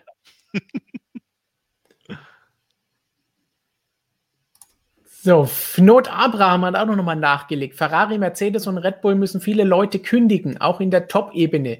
Wie sehr wird ihnen das wehtun, vor allem bei Mercedes mit den vielen Top-Leuten? Vielleicht können wir damit dann auch überleiten zu den fünf Wegen aus der Krise, denn da werden wir sagen, Ferrari braucht Personal, braucht ein paar frischen Wind, ein paar gute Leute. Könnten die vielleicht von anderen Teams kommen, die Personal abbauen müssen? Also das ist ein sehr, sehr interessanter Punkt, muss man tatsächlich sagen. Wir haben im Printmagazin, ich weiß nicht, ich glaube, im vorletzten oder im vorvorletzten Printmagazin haben wir da schon, wir haben so eine kleine Serie, Road to 21 hieß die ursprünglich im Printmagazin. Dann kam Corona leider und jetzt wurde das Reglement auf 2022 verschoben. Und in dieser Serie wollten wir halt verschiedene Facetten des neuen Reglements vorstellen, unter anderem der Budget Cap. Gut, Budget Cap kommt jetzt trotzdem. Also Budget Cap, der Punkt, den wir in Road to 21 gebracht haben, der passt sogar immer noch, weil Budget Cap bleibt ja weiterhin im nächsten Jahr. Und das hört sich einfach an, ja, man kann nicht mehr so viel Geld ausgeben. Ja, aber das ist wirklich dramatisch für die Teams, die jetzt teilweise 1000 Mitarbeiter haben. Die müssen ungefähr abbauen auf, ja, Experten sagen so 650 Mitarbeiter vielleicht maximal. Sonst ähm, bist du sehr ineffizient in deinen ganzen Arbeitsstrukturen und so weiter. Und jetzt kannst du natürlich nicht einfach 400 Leute rausschmeißen. Weil ich, ich weiß nicht, wo ihr so arbeitet, aber wenn bei uns jetzt auf einmal ähm, von zehn Leuten vier rausgeschmissen werden, dann funktioniert das ganze Motorsportmagazin ja nicht mehr so, wie es davor funktioniert hat. Da müssen da Strukturen geändert werden. Wir können ja nicht zu sechs das gleiche machen, was ich davor zu zehn gemacht habe. Ähm, deswegen, das wird sehr interessant. Da glaube ich, wird sehr, sehr viel Management-Skill gefragt sein. Deswegen ist leider, glaube ich, da auch wieder Mercedes in der Pole Position, wenn man auf die Zukunft blickt. Denn Toto Wolf, der, wenn so Management-Skills geht, ich glaube, da machen ihm nicht viele was vor.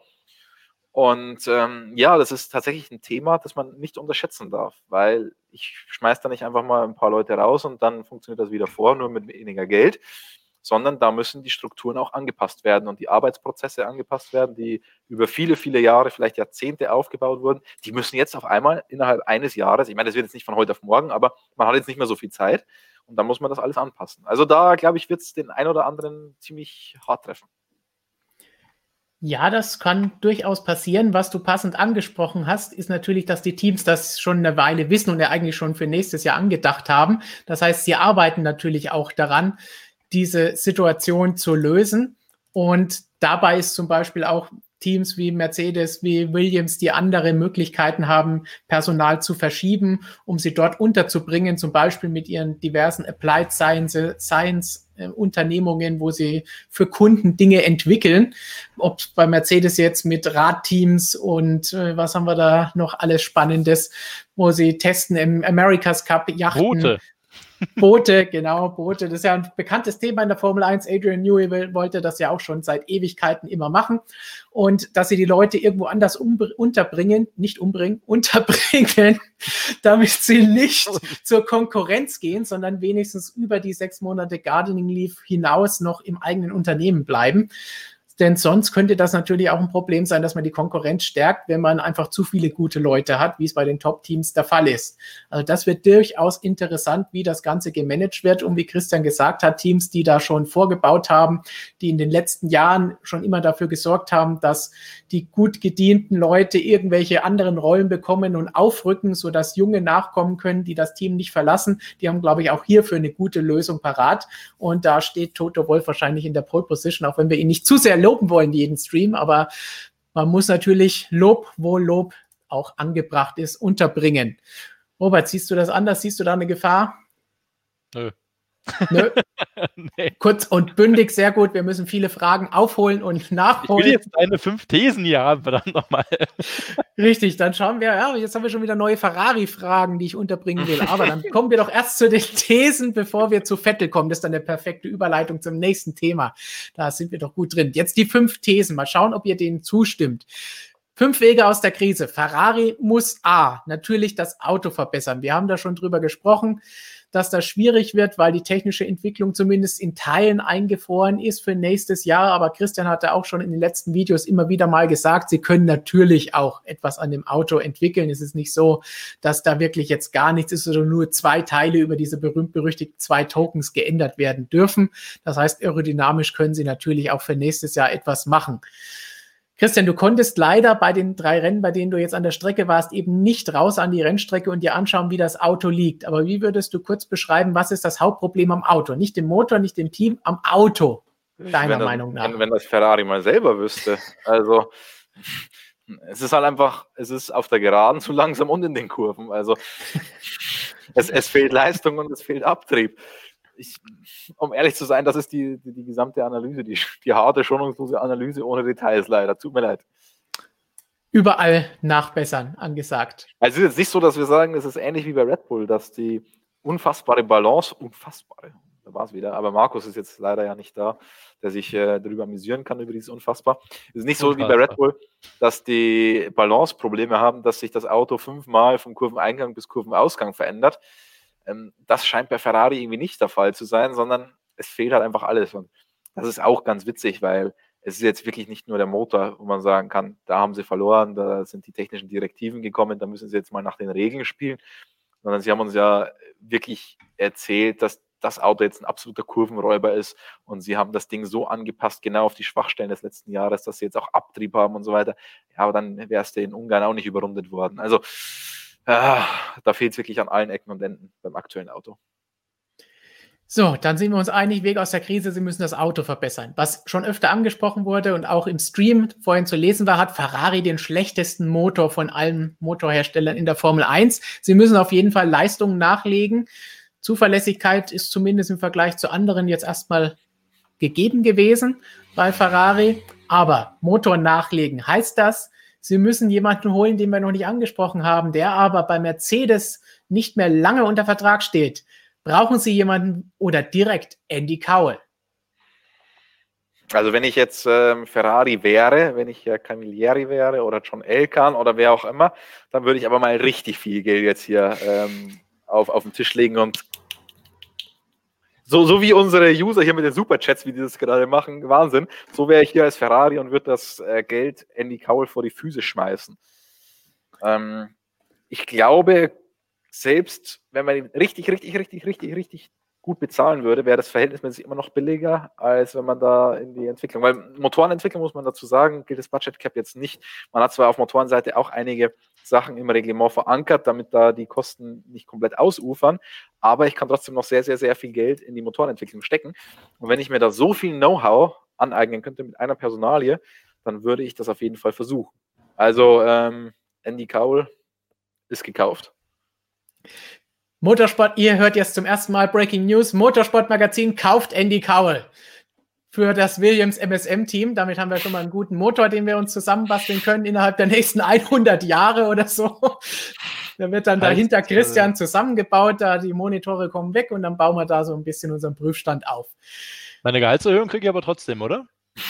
Ja, müssen wir mal schauen, was beim Superchat noch so reinkommt, ob du dann da noch 5 Euro zubekommen kannst. Mein Gehalt eigentlich. Wir müssen den Rest in den Motor stecken, das heißt, dein Gehalt ist komplett Superchat jetzt ab sofort. Ja, alles für die Performance, das ist schon richtig so. Ja, Performance ist wichtig. Aber Robert, glaubst du denn, dass eine Person das überhaupt bewerkstelligen kann, ist denn ein Andy Cowell genug oder könnte er in Italien das gleiche aufbauen, was er in den letzten 15 Jahren, die er bei HPP in Brixworth war, auch hatte? Das weiß ich nicht. Das ist natürlich viel Spekulation. Aber Fakt ist halt, Andy Cowell hat mit seinem Team da in Brixworth in den letzten Jahren einen riesengroßen Job gemacht und das eben auch konstant über Reglementänderungen und Anpassungen weg. Also das ist schon überragend. Ja, wenn man den bekommen könnte, ich weiß nicht, was er macht. Vielleicht weiß Christian da schon wieder mehr. Ähm, keine Ahnung. Aber es ist auf jeden Fall eine super spannende Personale, die sich halt bewährt hat. Die Frage ist aber, also dass ich dem Mann, dass ich meine, er muss es nicht mehr beweisen, er hat es ja schon mit Mercedes und, und den ganzen anderen Projekten geschafft. Ähm, den Project One, den möchte ich noch auf der Straße mal sehen. Das ist ein anderes Thema, aber im Motorsport auf jeden Fall. Die Frage ist aber, wie lange dauert sowas? Und das ist halt, ja, kommt ein neues Reglement 2022, kann man nicht abschätzen. Ich möchte mal behaupten, eine Motorenfabrik wie in Brixworth mit diesem Personal, äh, die machen ja noch eine ganze Menge andere Dinge, das dauert schon eine ganze Weile. Da muss einiges zusammenpassen. Da reicht ein Mann nicht aus, aber wenn so ein Top-Ingenieur, äh, Top Top-Mann zu, zu kriegen ist, ja, muss man sich natürlich drum, drum kümmern. Klar, kann nicht schaden. Andererseits, das muss ich, wollte ich vorhin schon die ganze Zeit einbringen, wir dürfen nicht vergessen, ähm, Ferrari ist auch noch sehr italienisch, während Mercedes sehr, sehr britisch ist. Also ich glaube, das ist auch nicht immer so ganz, ganz einfach, da mal schnell von Werk zu Werk zu wechseln und dann diese Philosophie und diese Mentalität, und die ist bei Ferrari seit jeher sehr ausgeprägt äh, und auch sehr speziell und sehr besonders. Ähm, das ist nicht für alle so ganz passend. Also Briten und Engländer, das kann funktionieren, muss es aber nicht immer. Beide schon erlebt, von daher hat auch ein gewisses Risiko. Das definitiv. Gebracht, äh, Robert. Ach, manchmal habe ich meine Momente. Ferrari ist sehr italienisch und ähm, Mercedes ist sehr britisch. Ich würde da sagen, Ferrari ist sehr italienisch, ja, und Mercedes würde ich nicht sehr britisch nennen, sondern sehr international.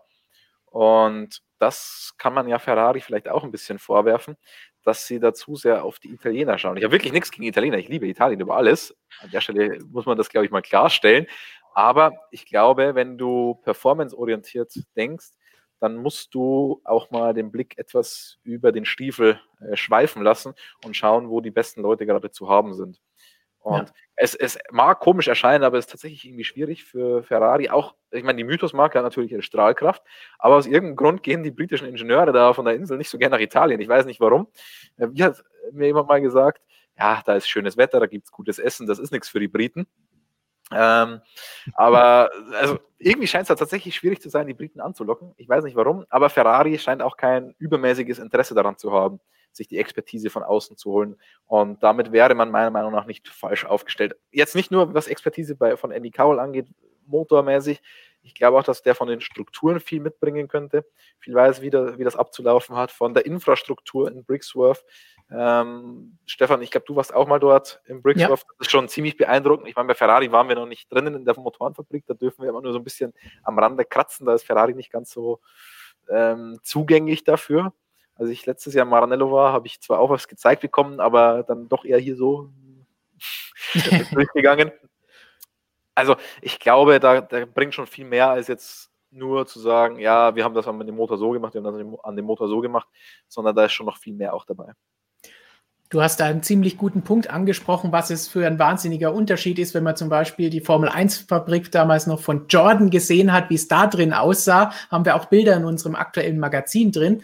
Und dann, wie man sieht, wie klinisch rein alles in so einer Motorenfabrik, wo die Power Units für Mercedes damals gebaut wurden oder auch jetzt noch gebaut wurden. Das heißt, da sieht das alles ganz anders aus. Man denkt, man geht wie durch ein, äh, durch ein Krankenhaus hindurch oder noch schlimmer irgendwelche Hightech äh, Entwicklungsabteilungen, wo wirklich niemand rein darf. Die Türen schließen automatisch. Das heißt, da ist schon einiges geboten.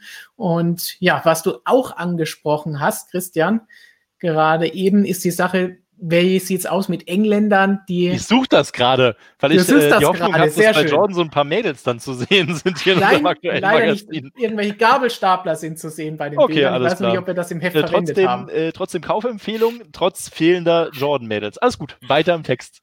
Genau, denn da hat Christian gesagt, dass aus diesem britischen Motor Valley, dass ja die Ingenieure nur ungern über irgendwo anders hingehen.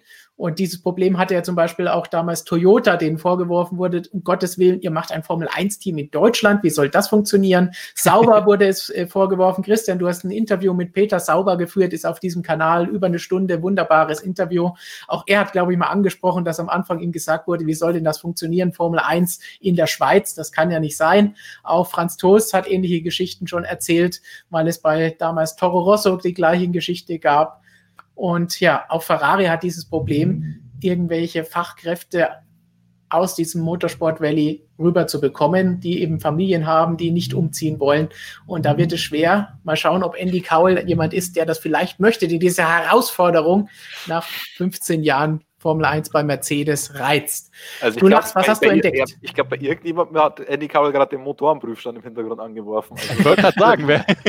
ja, wisst ihr nicht, ich bin in Brixworth. Ich schaue mir ah, das okay. gerade an ich bin im Studio, ich bin's nicht. Aber ich müsste es eigentlich hören, wenn es Christian hört. Also, also das ist bei Stefan, da müsste Abusa unterwegs. Stark. Schnell mal den Ferrari angelassen. Ja. ja. Aber Robert, extra für dich haben wir hier von Knochenkotzer 5 Euro Prämie für Robert. Ist ja Weltklasse. Dankeschön. Super. Dann kann ich mir heute doch noch was zu essen kaufen. Ich habe nämlich tatsächlich noch gar nichts gegessen heute. Obwohl Christian so nett war und mir ein Stück Pizza angeboten hat. An der Stelle äh, Props an Christian. Muss man einfach mal erwähnen. Für einen Fünfer kaufe ich mir jetzt eine eigene. Super. ja, nicht für Pizza, aber für ein MSM Formel E-Team hat Chris Ohm auch noch mal was für dich gespendet. Läuft. Also jetzt, jetzt wird eine ganze Pizza schon bei rausschauen ich sehe mich ja jetzt schon mit meinem Twitch-Kanal quasi. Das ist ja, wenn ich jetzt sehe, wie groß die Resonanz da ist. Äh, vielen Dank, äh, äh Chris Ohm, an euch. Äh, super cool, die Unterstützung für uns. Das geht natürlich nicht an mich, keine Sorge, leider. Aber wir als Team profitieren natürlich davon, um dann für euch wieder vor Ort sein zu können, äh, so unter den aktuellen Umständen es denn möglich ist. Und das hilft uns dann wirklich dabei. Vielen, vielen Dank dafür. Und Jan hat nochmal nachgeschoben, er versteht nicht, warum es nicht möglich ist, in Deutschland oder woanders außer England ein F1-Team erfolgreich zu betreiben. Ich meine, gar nicht möglich stimmt nicht, denn Ferrari war durchaus schon erfolgreich. Auch Toyota hatte zum Ende hin gute Strähne, wo man ein bisschen mehr gemacht hat. Ja, keinen Titel, keine Rennen gewonnen, aber trotzdem, ähm, es geht schon, ein Team zu betreiben. Minardi, Toro Rosso, Alpha Tauri funktioniert auch immer noch. Das heißt, es ist möglich, aber schwierig vor allen Dingen, um eben dieses Fachpersonal aus England loszureißen, wie wir das die, eben gesagt haben. Die ganze Infrastruktur, Zulieferer und so weiter. Ich meine, ja. Deutschland ist ein unfassbar toller Industriestandort, ähm, vor allem was Maschinenbauindustrie angeht, aber die motorsportspezifische Industrie, die sitzt eben nun mal in England und da tut man sich schon deutlich leichter. Und es ist natürlich auch teurer in Deutschland mit all den Abgaben drumherum, die es bei der ganzen Geschichte auch gibt. Das ist gut für die Mitarbeiter, für das Team an sich, das Geld bezahlen muss, ist es wiederum hinderlich. So, dann kommen wir zum dritten unserer fünf Punkte. Wir kommen richtig voran jetzt gerade. Wir haben einen richtigen Lauf. Das ist eine Frage, die oft kommt in den Kommentaren, die ich einfach mal so übernommen habe. Ferrari braucht einen neuen Teamchef. Wir haben schon oft darüber gesprochen. John Elkan hat gesagt, volles Vertrauen in Mattia Binotto. John Todd hat auch sieben Jahre gebraucht, bis Ferrari erfolgreich war. Geben wir ihm diese sieben Jahre. Glaubt ihr, er bekommt diese sieben Jahre oder wird sich da vorher was tun, wie wir Ferrari kennen? Ich finde, es gibt einen Unterschied. Bei Jean Todt war es ja schon so, dass man eine, stetige, einen, stetigen Trend gesehen hat, der einfach immer besser wurde. Also ich meine, 99 ohne den Beinbruch wäre Michael Schumacher zweifelsohne Weltmeister geworden. 98 das WM-Finale gegen Häkkinen in Japan verloren mit dem Reifenplatz und abgewürgten Motor am Start. 97 wissen wir alle, wie Michael die WM verloren hat. Und also das ist schon was anderes, ob ich die WM ein paar Mal im letzten Rennen verliere und dann mit einem Beinbruch die WM verliere oder ob ich dann so kläglich scheitere wie Ferrari jetzt letztes Jahr und dieses Jahr wieder scheitern wird. Also deswegen der Vergleich finde ich hinkt. Ich will damit aber nicht suggerieren, dass er nicht der richtige ist. Wenn wir schon wieder vom Beinbruch sprechen, an dieser Stelle auch nochmal alle, die später dazugekommen sind. Gute Besserung natürlich an Markus, der leider jetzt gerade nicht da sein kann, obwohl es geplant war weil er sich den Fuß gebrochen hat. Immer diese Radfahrer, ganz, ganz schlimme Geschichte. Aber wir könnten dann heute mal so MotoGP-Karaoke machen. Wir geben einfach unseren Senf dazu und schauen mal, was dabei rauskommt. Wollten wir schon immer mal machen, dass wir das umdrehen, dass die MotoGP-Leute über Formel 1 sprechen und die Formel 1 oder Vierrad-Leute über MotoGP. Das probieren wir am Ende mal aus.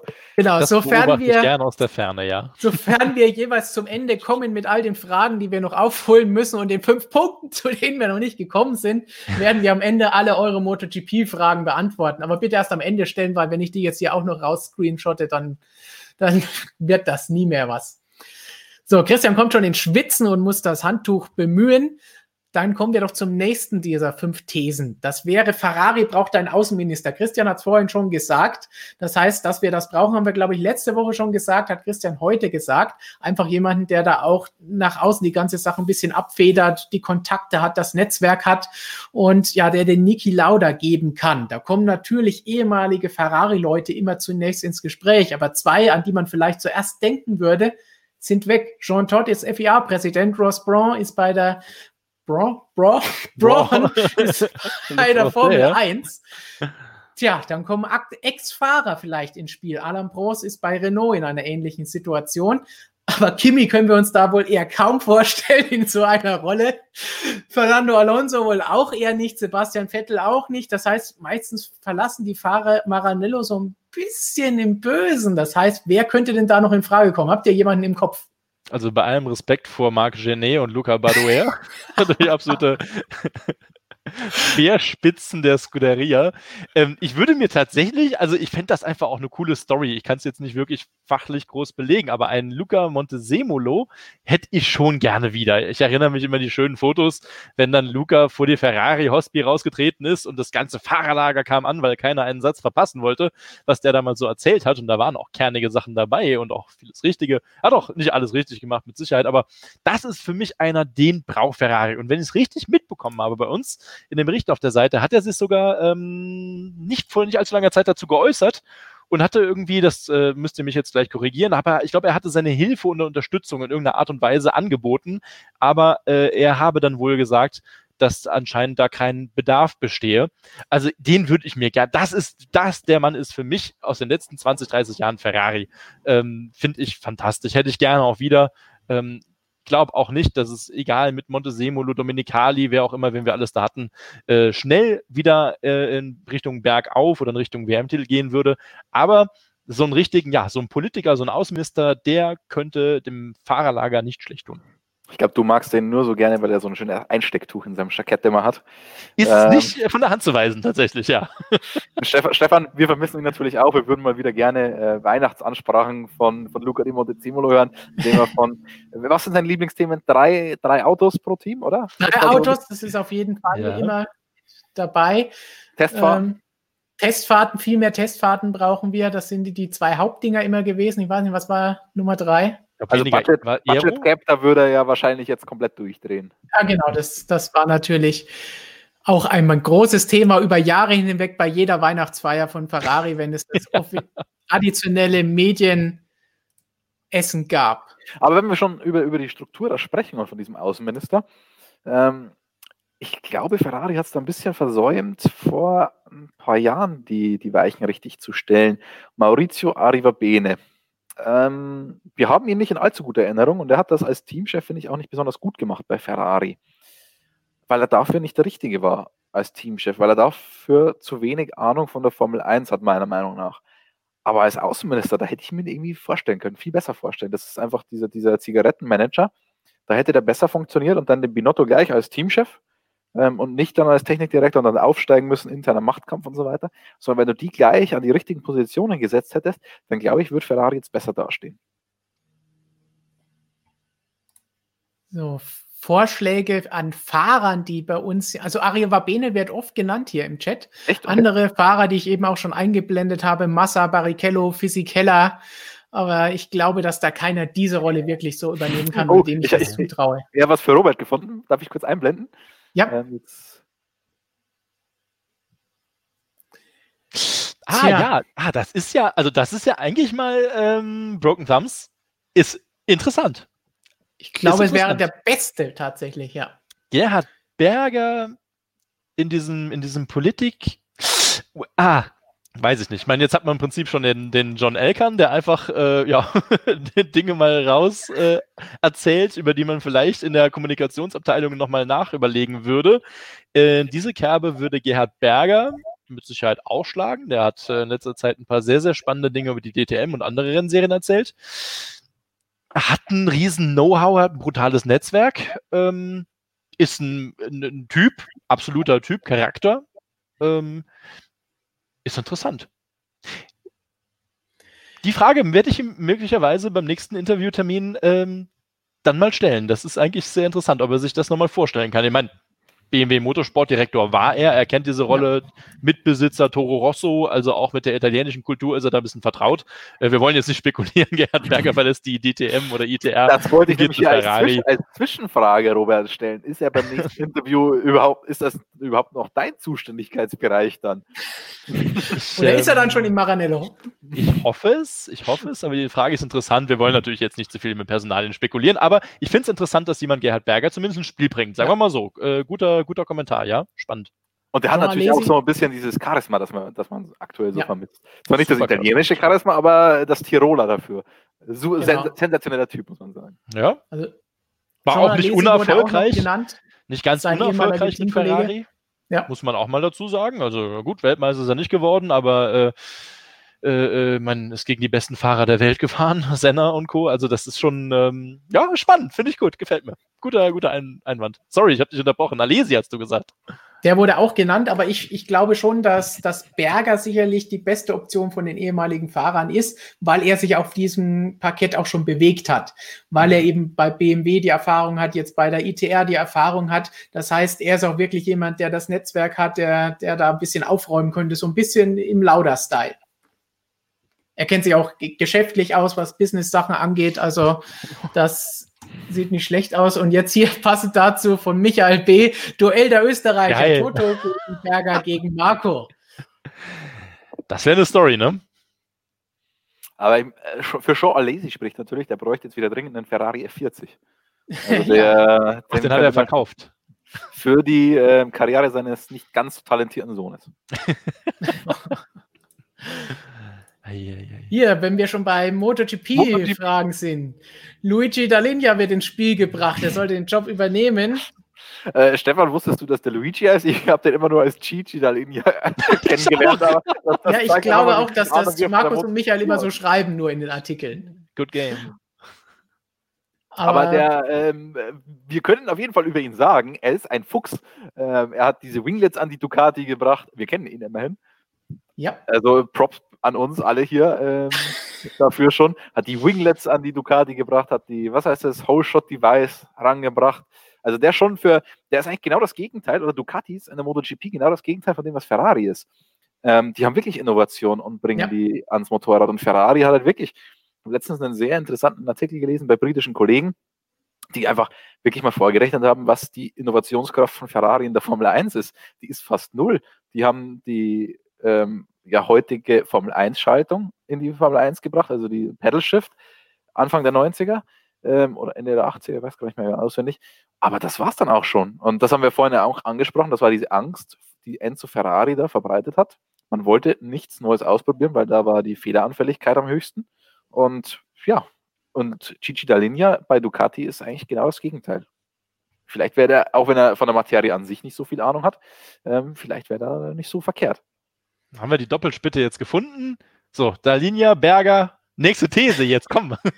Wo, wobei wir ihn hier fast schon eher für die Technik haben und nicht als Außenminister. Das heißt, er wäre wirklich noch jemand, der Gerhard Berger oder jemanden in dieser Position nebenbei bräuchte. Und passend dazu ist die fünfte und letzte These. Jetzt haben wir innerhalb von anderthalb Stunden das endlich durchgebracht.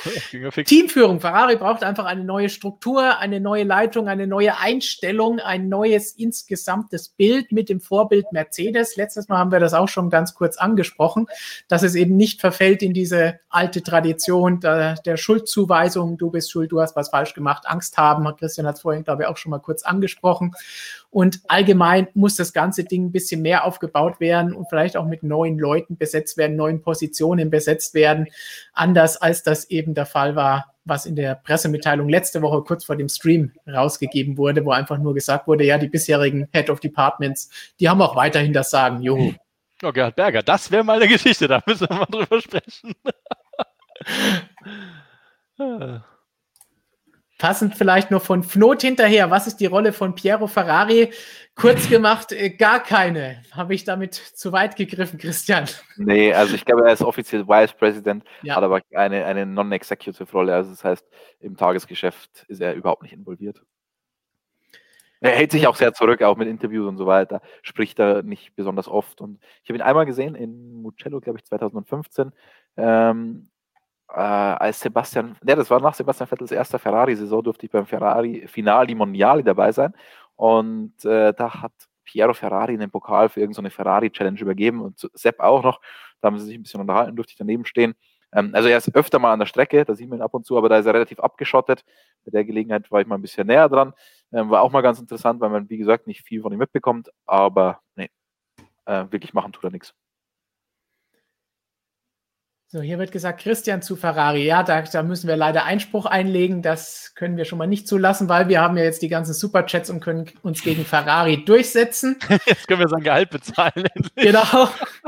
Heidi Klum wird hier als Pressesprecherin von Ferrari gehandelt. Wobei Silvia da haben sie eigentlich. Fast, Silvia ist fast so hübsch wie Heidi.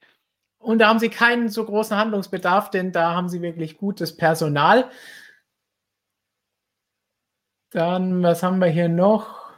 Ferrari, ich würde Teamchef bei Ferrari machen, Bahn TV sagt das und Christian als Technikchef verpflichten. Okay, oh also da weiß ich jetzt nicht, erstmal für Technikanalysen da, aber ob du jetzt die Autos da unbedingt so richtig entwickeln würdest, weiß ich ja jetzt nicht. Ein Technikchef entwickelt ja das Auto selbst nicht. Der gibt nur, der entscheidet dann nur, welche Richtung eingeschlagen wird und so weiter. Ja, äh, Mann, Mann, Mann. Das wäre das. Wir schauen mal, was du beim MSM Williams Teams machst und dann sehen wir weiter. Bryce meint noch Merkel als Ferrari-Außenministerin. Wäre auf jeden Fall sehr diplomatisch. Und wird sich am Ende doch durchsetzen. Also ja, vielleicht doch nicht so verkehrt. Sie schafft das. So, hier, hier, hier werden von Joel, Robert und ich als Fahrer und Christian als Teamchef gehandelt. Ihr habt die beiden noch nie fahren sehen. Ja, ich glaube auch unsere Kartrennen, wenn man da so bedenkt, solltest du vielleicht beide Autos fahren. Wären wir noch besser beraten damit. Auf jeden Fall würde dann mehr kaputt gehen, wenn Christian die ganze Zeit dann fahren würde. Es wäre dann sehr, sehr teuer. Ist ja nicht gerade materialschonender Kartfahrer, muss man mal dazu sagen. Äh, wieso? ich erinnere mich an Aktionen, die ich mehr als grenzwertig fand bei Kartrennen äh, unseres MSM-Teams. Also das liegt doch immer noch bei der Rennleitung, ehrlich gesagt, das kann ich dir jetzt sagen. Also war, so, das, man muss dazu sagen, es war beim Überrunden. Und beim Überrunden gehe ich einfach davon aus, dass derjenige, der überrundet wird, auf die Seite fährt. Zum Glück habe ich gesehen, dass du das warst und deswegen dachte ich mir, halt mal die Ideallinie, mal gucken, was er macht. Ich bin ja schon froh, ich bin ja aber schon froh, wenn ich überhaupt mal irgendwas fahren kann, äh, was vier Räder hat. Von daher, äh, Job gerne genommen. Ja, Zeit. Und Christian ist ja jetzt auch auf zwei Rädern unterwegs, also er ist ja multimäßig unterwegs. Aber Itz Pauli hat natürlich jetzt einen guten Punkt. Wenn Sie deine Pappmodelle sehen, die du gebastelt hast, um DAS zu erklären und ähnliche Geschichten, dann könnte es natürlich eng werden und Ferrari sagen, den brauchen wir, der kann uns das nachbauen. Aber hallo. Also ich glaube, die könnte man auch so, diese Pappmodelle könnte man auch wirklich so einfach eins zu eins ins Auto einbauen. Würde halten. Gut zu reparieren, günstig, unter Budget Cap alles drin. Also so, damit ihr auch weiterhin immer wisst, was es an tollen News gibt, habt ihr natürlich unsere App, das haben wir vorhin schon gesagt, und lest ständig auf unserer Webseite, verfolgt uns hier auf YouTube. Aber ihr könnt jetzt auf unserer Webseite auch Motorsportmagazin Plus Mitglieder werden. Das heißt, wenn ihr Motorsportmagazin Plus euch holt, dann, das ist unsere App, dann könnt ihr die Werbung abstellen. Denn es gibt einige von euch, die immer sagen, oh, da ist so viel Werbung vor den Videos und so viel Werbung auf der Webseite und das alles nicht schön. Mit Motorsportmagazin Plus könnt ihr die Werbung abstellen und super schnell auf unserer Webseite und in unserer App browsen und sofort alle News euch reinziehen, alle Bilder durchscrollen und wischen und natürlich die Ergebnisse und Statistiken anschauen. Das heißt, schaut euch das an, ist in der Beschreibung hier verlinkt. So, News, wenn wir schon davon sprechen. Sebastian Vettel war auch noch mal ein Thema, weil wir haben noch nicht so viel über Ferrari gesprochen. Deswegen noch ein bisschen Sebastian Vettel, denn da wurde von drei Experten über Vettel gesprochen. Ich fasse kurz die Meinungen der drei Experten zusammen und ihr könnt dann sagen, wem ihr zustimmt oder was ihr davon haltet. Eddie Jordan, das alte News-Orakel der Formel 1, das Christian ja schon mal entlarvt hat, dass er nicht immer recht hat, hat sich so ein bisschen gegen Sebastian Vettel ausgesprochen und gesagt, nur wenn ich Aston Martin wäre, würde ich die dann holen. Immerhin ist das sein altes Team, das über fünf Namensänderungen früher mal Jordan war. Und da hat er gesagt, hey, also ob ich jetzt Vettel noch reinholen würde, ob der noch das Feuer, noch den Funken Begeisterung und Enthusiasmus hat, das Team nach vorne zu bringen, wenn er da jetzt von Ferrari hinkommt. Ich weiß nicht. Ich würde das vielleicht nicht machen und er sagt auch, in einem Team Kopf an Kopf mit Lewis Hamilton würde Hamilton Vettel total zerstören, denn er hat gerade schon gegen Leclerc verloren. Soweit Eddie Jordan. Überlegt euch, ob ihr ihm zustimmt, auch im Chat. Sagt uns doch gleich, was haltet ihr von Eddies Meinung?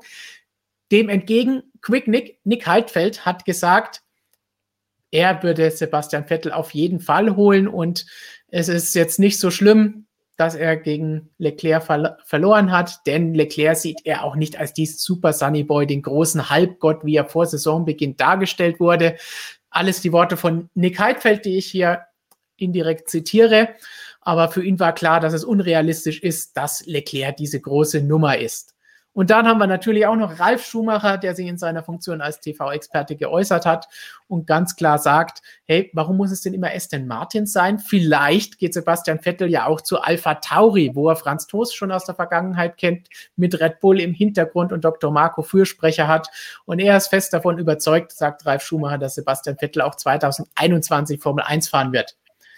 Robert, wem von den dreien stimmst du zu oder gar keinem? Ja, also am ehesten bin ich ja, glaube ich, bei Nick, weil der auch nicht gesagt hat, wo der Vettel hingehen könnte. ähm, das finde ich schon in Ordnung, was er so sagt. Dem würde ich äh, im Prinzip zustimmen. Ähm, Ralf Schumacher, Alpha Tauri, ja, habe ich auch mitbekommen.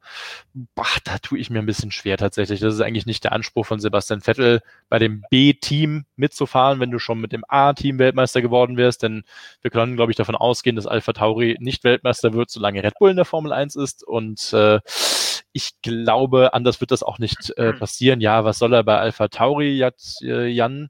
Siebelink hier, ja, was soll er? Gut, er soll da Auto fahren, sich wohlfühlen, aber ich glaube, dieser ganzen Wohlfühlgeschichte, das war ein großes Thema um Sebastian Vettel, Red Bull, Helmut Marko, der gute Vertraute. Äh, ähm, oh ja, Christian hat hier, äh, fällt mir jetzt erst auf, hier das schöne Plakat aus Spielberg ja, würde ich mal behaupten, mitgebracht. Ja. Also hier Home Race quasi auf der anderen Seite. Ähm, aber äh, Sebastian Vettel will Erfolg haben, ja. Der wird, wird auch nicht zu Haas gehen und was weiß ich. Also das halte ich alles für ein bisschen übertrieben, diese Gerüchte, die wir da hatten. Ähm, Alpha Dori kann ich mir nicht vorstellen. Was Nick sagt, in Ordnung. Äh, Eddie Jordan, ja, kann sich dann äh, Christian zu äußern. Christian, dann kriegst du Eddie, der hier von Lucifer Morningstar als der beste Drummer der Formel 1 gelobt wird. Ähm, vernichtet würde von Lewis Hamilton. Also ich glaube auch, dass es im direkten Duell mit Hamilton nicht so toll ausschauen würde für Sepp. Allerdings müssen wir jetzt schon auch die Geschichte mit Leclerc ein bisschen relativieren, weil von, von dem wurde er nicht vernichtet. Es war doch auf Augenhöhe, nur es war halt schlecht für ihn, weil Leclerc noch nicht so lange in der Formel 1 ist und vor allem noch nicht so lange im Team war. Deswegen war das natürlich schon ein Fingerzeig von Leclerc und war für Sepp nicht ganz so toll. Ähm, ob er vernichtet wird, ich, ich finde, das ist ein bisschen zu hart ausgedrückt. Noch dazu in dieser Saison muss man ja auch sagen, Sepp schlägt sich ja ganz gut gegen Leclerc. Ähm, also, so ganz abgeschrieben habe ich ihn nicht, aber auf Hamilton-Niveau sehe ich ihn halt auch nicht mehr. Zur Alpha Tauri-Geschichte, die finde ich ganz interessant. Die hört sich natürlich völlig abstrus an, wenn man es das erste Mal hört. Und da bin ich komplett bei dir, Robert. Äh, der, der Typ ist viermal Weltmeister geworden mit Red Bull. Was soll er jetzt im Junior-Team? Noch Junior-Team ist ja auch witzig daran. Wobei, Junior-Team, darf ich das noch sagen, Stefan? Ja, du kriegst so wie jetzt gleich wieder einen bösen Anruf von Franz Toast. Darf ich ja eigentlich nicht mehr sagen. Oder B-Team darf ich auch nicht sagen. Es ist Alpha Tauri. Genau, es ist einfach nur Alpha Tauri. Ja, super. Ähm, aber tatsächlich, so, so ein bisschen kann ich dem was abgewinnen. Aus zwei Gründen. Nämlich das Modell Racing Point. Und der Doktor hat ja bei uns auch im Interview ganz klar gesagt, wenn das jetzt egal ist, was die gemacht haben, dann machen wir das auch. Dann zack, Startschuss und wir bauen den Red Bull nach. So einfach ist es nicht, weil dieses Urteil kein, das ist kein Präzedenzfall in dem Sinne, da geht es nur um ein, eine Detailsache und die auch mit einer Regeländerung verknüpft ist und so weiter. Also ganz einfach ist es nicht, aber insgesamt wird die Formel 1 natürlich schon nochmal darüber diskutieren, was ist jetzt Kundenauto mäßig erlaubt und was nicht. Und Alpha Tauri wird da das Portfolio definitiv komplett ausschöpfen von dem, was erlaubt sein wird. Insofern und gleichzeitig noch mit dem Budget Cap zusammen und so weiter, könnte das deutlich konkurrenzfähiger sein, dieses Alpha Tauri Team, wie das, was man jetzt sieht. Das zum einen und zum anderen dürfen wir nicht vergessen, ähm, wie das bei Red Bull mit dem Fahrerrochaden so abläuft.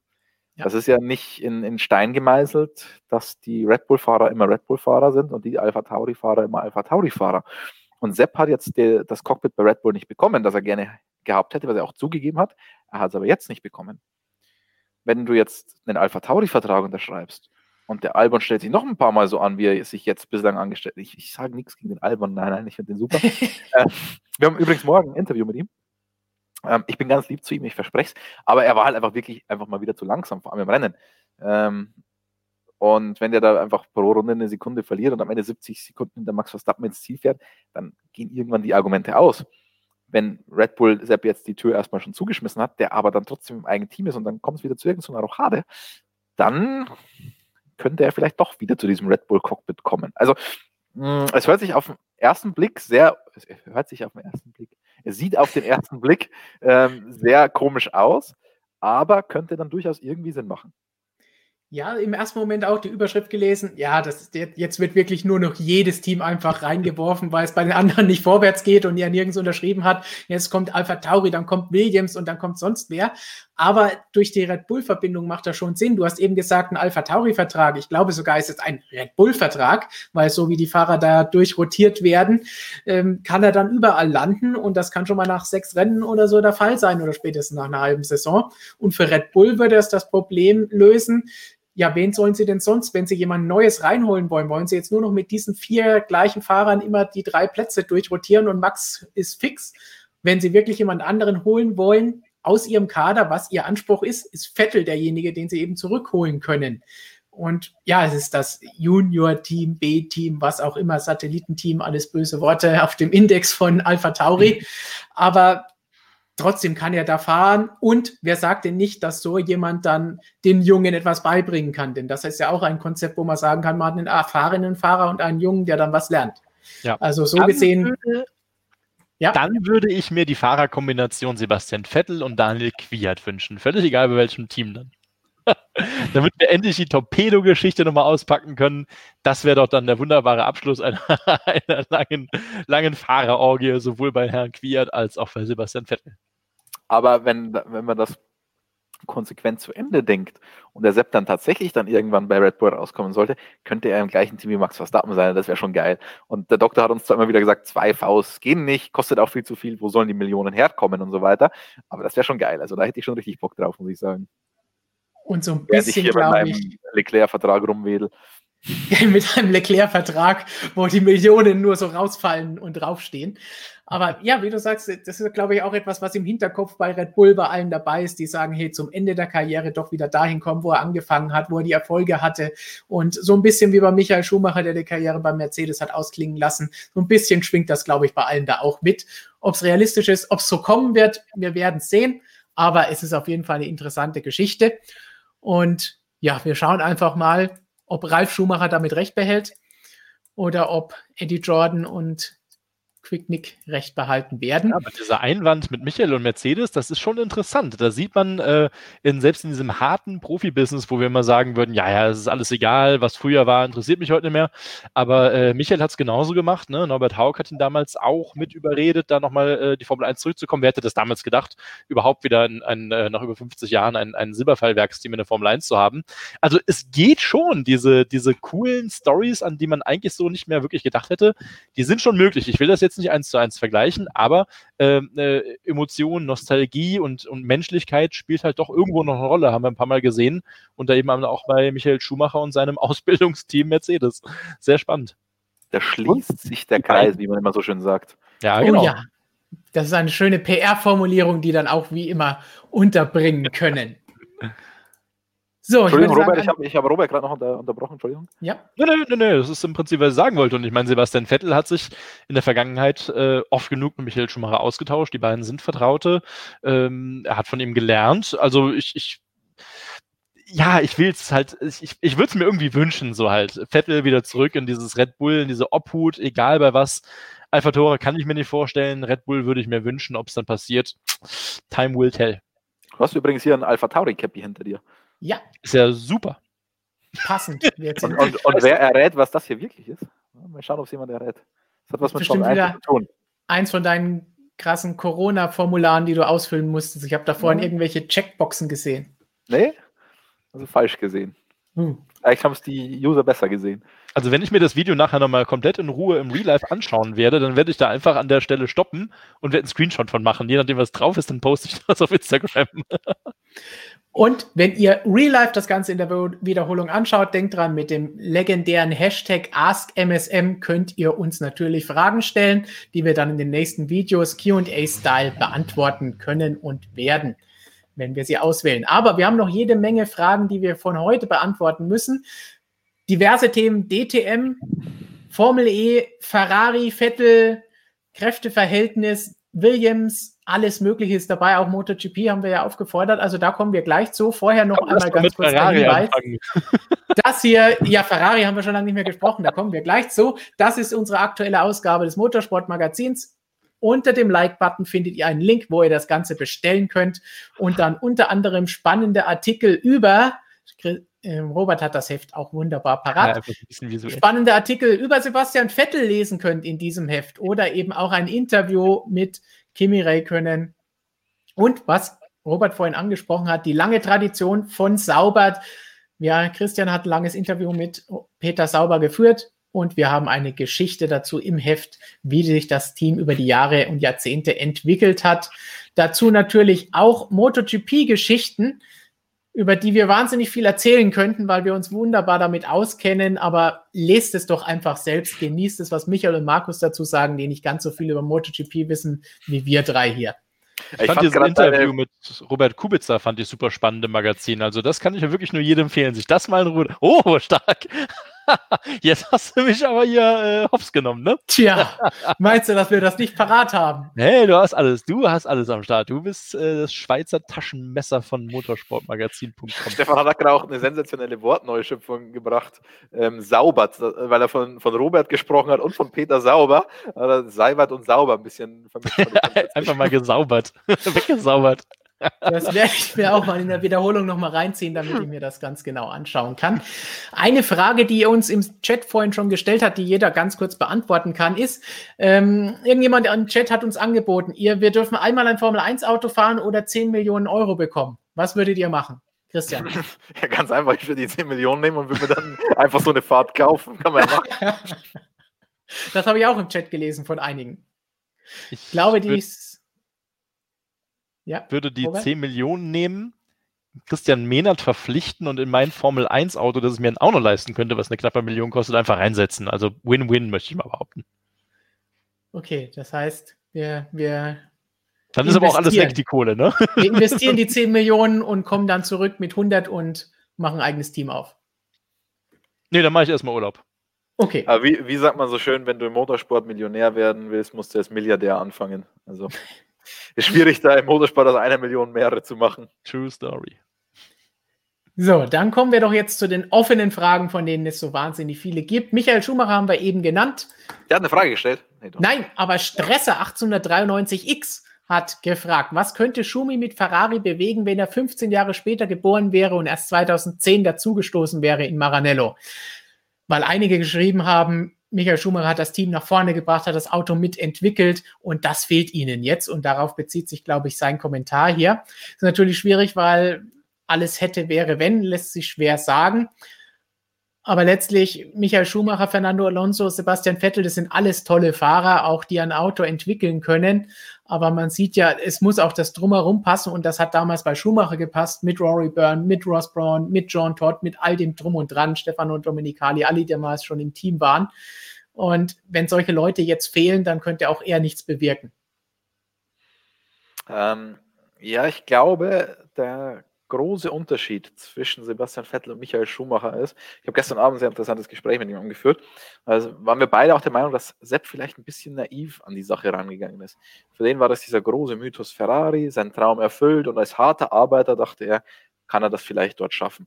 Aber so ist es halt mal nicht bei Ferrari. Ferrari hat seine eigenen Gesetze, so ein bisschen wie der, wie der Pokal und da, da, da reicht einfach gute, da reicht einfach das Talent und, und harte Arbeit reicht da nicht. Da musst du ein Komplettpaket abliefern. Und dieses Komplettpaket besteht auch mit, ähm, mit dem Tanz auf dem politischen Parkett. Und das, glaube ich, hat dem Sepp gefehlt. Ähm, man kann jetzt sagen, da hat ihm natürlich der Jean Todt dafür gefehlt. Der, der, den hat ja Michael Schumacher damals bei Ferrari schon vorgefunden. Die Frage ist, hätte er sich das selber auch aufbauen können? Auf der einen Seite hat er natürlich keinen Manager. Das hat die Sache für ihn sicher nicht leichter gemacht, vor allem im vergangenen Jahr und dann teamintern gegen Charles Leclerc. Aber vielleicht hätte da eine starke Person an seiner Seite auch ein bisschen was bei Ferrari bewirken können.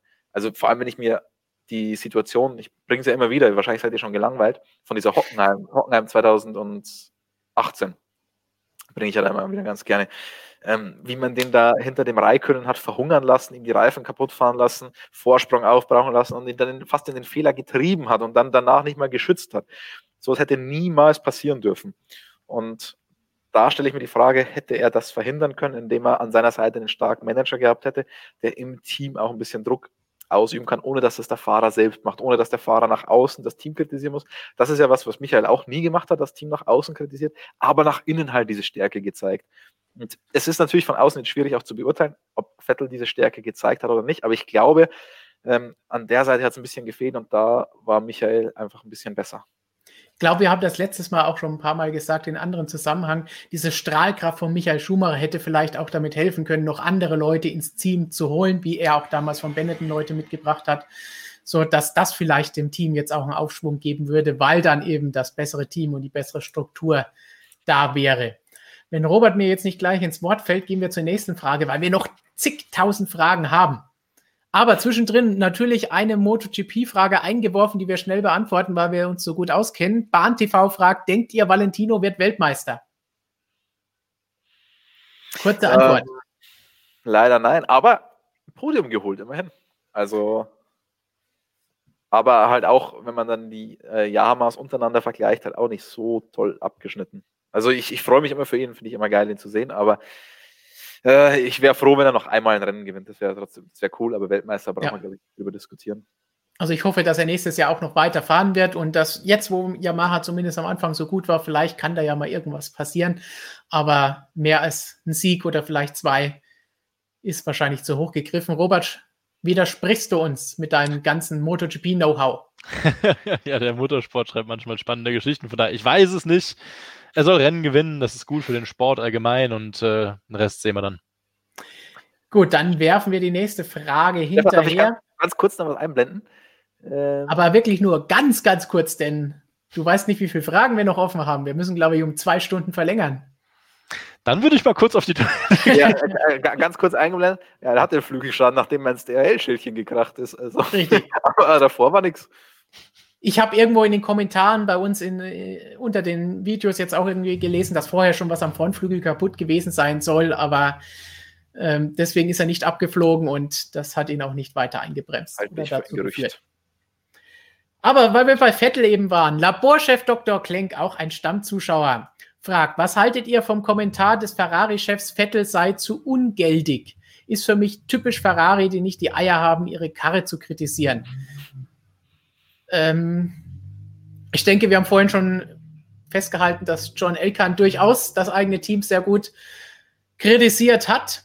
Äh, ich weiß jetzt nicht, was zu ungeldig bedeuten soll. Dieses Wort ist mir nicht geläufig. Könnt ihr mir ja, da helfen? Ungeduldig. Ungeduldig, würde ich auch sagen, ja. Okay. Ich, also ich finde jetzt auch nicht, dass Vettel besonders ungeduldig ist. Also dem würde ich, wenn er das gesagt hat, nicht zustimmen. Ja, ich glaube, das muss man ein bisschen in Kontext setzen. Da ging es, glaube ich, darum, wieso Ferrari auf die jungen Fahrer jetzt gesetzt hat mit Charles Leclerc und, und Carlos Sainz und nicht mehr auf so Alt, Altmeister, klingt ein bisschen despektierlich, aber er hat quasi das verglichen mit Fernando Alonso und Sebastian Vettel. Alonso war schon zweimaliger Weltmeister, der jetzt darauf gewartet hat, dass er endlich wieder um die WM mitfahren kann. Vettel ist als viermaliger Weltmeister dahin gekommen. Die haben da ein anderes Anspruchsdenken, wenn die zu Ferrari kommen. Und das ist bei Leclerc und mit Sainz, da hat man ein bisschen mehr Ruhe von den Fahrern, die da einfach schon ausgeht. Also ich glaube, das war das, was er eigentlich mit der Aussage gemeint hat, dass man sich da auch selbst nicht so unter Druck setzt und den Druck nicht von den Fahrern so kriegt. Gut, passend zu dem, was wir eben diskutiert haben. Harte Arbeit ja, aber da es keine Entwicklung mehr gibt, bist als Fahrer halt unter Friss oder Stirb angesiedelt. Ja, die beste Chance für Valentino Rossi. Okay, das heißt, das Set stimmt zumindest zu, dass Rossi Rennen gewinnen kann. Lese ich das richtig raus? Aber ich würde sagen, für den Titel ist das Ganze ein bisschen sehr weit hergeholt. Ein über, über, verwirrt bei der Frage, weil ich glaube, das ist irgendwie so ein bisschen Formel 1 und MotoGP vermischt, Es ist oder? eine Mischung. So wie wir auch reden, ist auch dieser Kommentar eine Mischung aus dem, was wir vielleicht zu Michael Schumacher und Entwicklung eben gesagt haben und dann noch, Rossi hat eine gute Chance verdient. So, Reichen wir nächstes Mal, mal an die Kollegen Michael und Markus dann, wenn er wieder genesen ist, äh, aus der MotoGP weiter. Die können uns bestimmt dann noch mehr Fachwissen dazu einbringen. Max Power fragt, wie geht es Alex Zanardi? Habt ihr Informationen dazu? Auf unserer Webseite haben wir einen aktuellen Artikel zuletzt gehabt, wo es darum geht. Vielleicht, Robert, kannst du das kurz zusammenfassen? Wir haben noch ja, 15 kurz. Fragen oder so. Kurz. ja. Ähm, ja, also äh, er wurde nochmal operiert zum vierten Mal. Operation war anscheinend notwendig. Er ist ja verlegt worden. Er liegt weiter auf einer Intensivstation. Äh, Zustand ähm, ja, ist stabil. Das ist schon mal das Wichtigste. Man macht sich, ich habe gestern auch noch mit ein paar Leuten telefoniert, macht sich große Sorgen um, sein, um seine Gesichtspartie. Das sind ja doch schwer in Mitleidenschaft äh, gezogen werden soll. Wir halten uns nur an die offiziellen Geschichten. Was anderes werdet ihr auf Motorsportmagazin bekommen nicht lesen. Es gibt nämlich Bulletins der jeweiligen Krankenhäuser, die sich dazu äußern, wenn sie denn äh, der Meinung sind, das tun zu sollen. Und äh, so halten wir es auch in Zukunft und wir wünschen einfach nur Alex gute Besserung, weil das ist so ein fantastischer Mensch, der weit ja. über den Motorsport hinausgeht. Auf jeden Fall. Ich denke, im Chat ihr auch alle beste Genesungswünsche an Alex Zanardi. So, eine Frage von Kessemark an uns MotoGP-Experten. Hat Rossi noch das Zeug, regelmäßig Podien einzufahren und hätte Yamaha an ihn festhalten sollen und mehr auf ihn hören in Sachen Motorradentwicklung? Ja, Gott sei Dank fragt er uns das, vor allem diese ganzen speziellen Entwicklungsfragen, da könnten wir jetzt stundenlang drüber reden.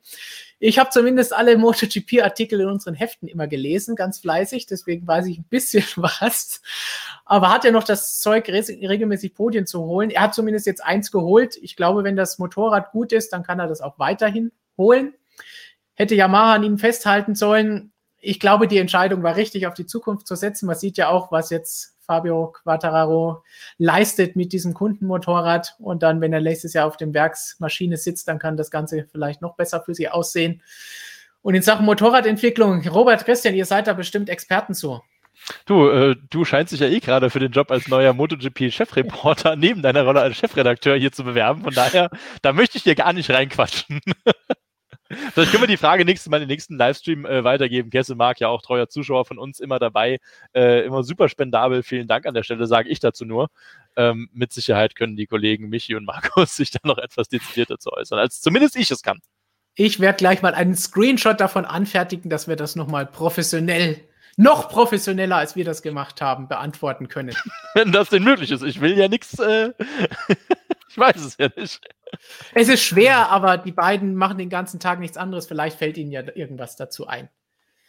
So, vielleicht fällt uns was ein, wenn wir schon dabei sind. MotoGP von Max Power. Was sagt ihr zu Marc Marquez, dass er es probiert hat, so schnell nach der OP? War das nicht zu riskant? Das ist eine Sache, die wir tatsächlich beantworten können, weil da ja. braucht man nicht so viel Motorradwissen, außer dass diese Motorradfahrer wirklich alle wahnsinnig sind. Wer es nicht mitbekommen hat, Marc Marquez Oberarmbruch vorletztes Wochenende und letztes Wochenende hat er schon wieder auf dem Motorrad gesessen und ist mitgefahren, musste dann aber leider am Samstag aufgeben und konnte das Rennen nicht bestreiten. Was haltet ihr von so einem Einsatz? Ist das löblich, dass er das macht oder ist es einfach nur total beknackt? Also ich meine, Jorge Lorenzo hätte das in der Vergangenheit auch mal ähnlich erlebt, wo er auch irgendwie mit einem Privathubschrauber mehr oder weniger in die Klinik und am gleichen Rennwochenende noch zurück, auch irgendwie mit irgendeinem Bruch, äh, ähm, ähm hat mir jemand erzählt tatsächlich, ohne dass ich da Experte wäre. Ich finde die Story, es ist auf der einen Seite eine Heldenstory, das braucht man auch mal im Motorsport, zu sagen, das sind halt eben Menschen, das würde keiner mit seiner Straßenmaschine würde das machen. Das finde ich ganz wichtig, denn äh, auch Motorsportler müssen einfach irgendwas, sie müssen was Besonderes haben. Und das ist eine besondere Geschichte, die die ganze Welt interessiert hat mit Marc Marquez. Andererseits, also er wird ein gutes Team um sich herum haben, ähm, ohne dass er jetzt zu viel äh, äh irgendwie was rumspekulieren möchte aber wir haben das Ergebnis gesehen. Das Ergebnis war, er konnte eben nicht das ganze Rennwochenende dann bestreiten, musste aufgeben. Jetzt muss er natürlich hoffen, dass für die künftigen Rennen halt eben, dass er da wieder komplett fit ist und dass dadurch die Genesungsphase sich jetzt nicht verlängert hat. Also, wenn wir die uns die Ergebnisse anschauen, muss man sagen, keine so gute Entscheidung, weil was Zählbares ist tatsächlich, außer einer tollen Geschichte, nicht bei rumgekommen. Dem würde ich mal ganz klar zustimmen und Christian. Auch wenn der Experte sagt, dann ist alles gut. Wenn, wenn du das sagst, dann kann das gar nicht anders sein. Dann schauen wir doch mal hier, was Stresser noch geschrieben hat. Da Christian nicht mehr so oft durch Corona durch die ganze Welt reist, eigentlich zurzeit nur Europa, habt ihr dadurch gutes Geld gespart für eine super MSM Weihnachtsfeier. Oh, aber ich möchte mal betonen, ich denke, wir hatten letztes Jahr schon eine super Weihnachtsfeier. Wenn ihr auf Instagram nachschaut, findet ihr da Bilder, wie wir in Spielberg auf dem Red Bull Ring waren, dort auch ein bisschen mit Autos herumfahren durften und nicht alle Bilder, was dann so abends passiert ist, findet ihr da, aber da hatten wir auch eine schöne ist, Feier. Das Lustige ist, der Kollege Höller war kreidebleich, aber nicht wegen dem Abend, sondern äh, wegen dem Autofahren. Weil er mit dir mitfahren Damit durfte. Fahren Bestätigt das Robert von vorhin über deinen Fahrstil. Aber Stefan, du bist auch einmal mitgefahren. Äh, du warst nicht gerade bleich danach. Ich lebe noch. Ich habe ich hatte eine Aufgabe. Ich habe gefilmt. Wenn ich mich konzentrieren kann, dann ist alles gut. Aber also ich glaube, wir haben gebrochen oder so. Ich weise jegliche Schuld von mir und übrigens weise ich auch jegliche Schuld, was äh, Kosten, Reisekosten angeht, von mir. Ähm, denn ich residiere meistens nicht so königlich, wie man das. Ähm, man denkt ja immer Formel 1, Glanz und Glamour, aber ist äh, leider nicht immer so.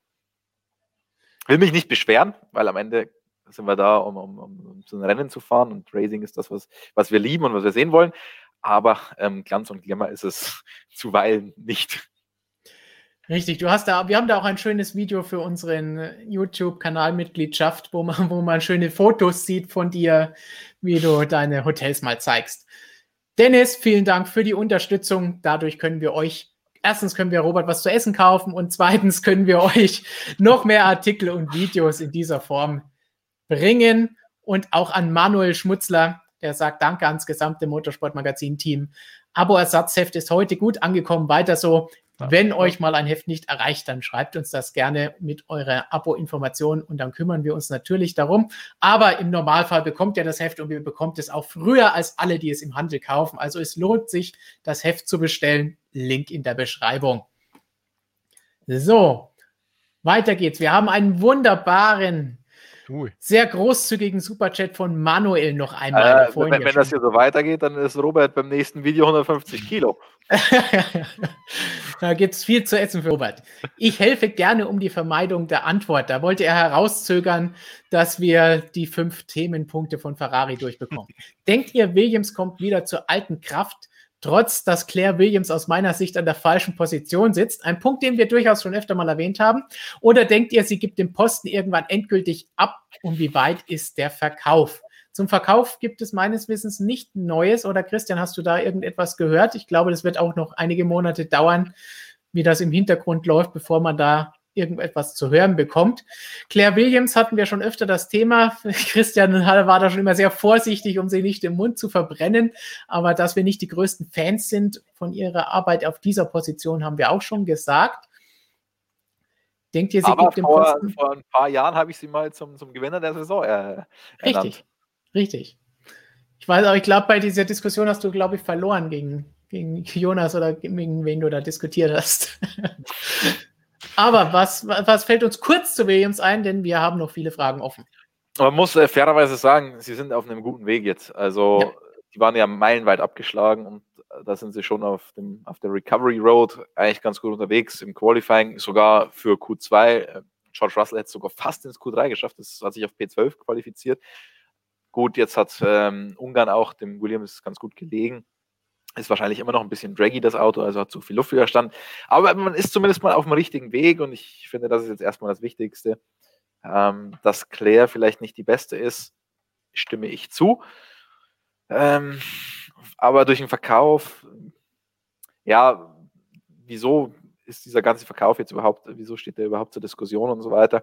Natürlich wegen Budget Cap, weil das Team jetzt plötzlich was wert ist, was davor nicht war. Davor hätte das Team verschenken können. Das war eine desaströse Verfassung und du hattest auch keine Chance, in absehbarer Zeit damit irgendwas reißen zu können.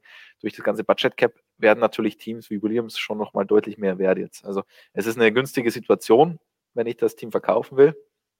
Bin ich jetzt auch mal gespannt, was bei rauskommt. Ich hoffe nur, dass wir den Namen nicht verlieren. Aber nur für den Namen einfach die Teamschiffe Gerland zu haben, finde ich natürlich auch falsch. Also hm. da sollte schon auch die entsprechende Qualifikation da sitzen. Ja.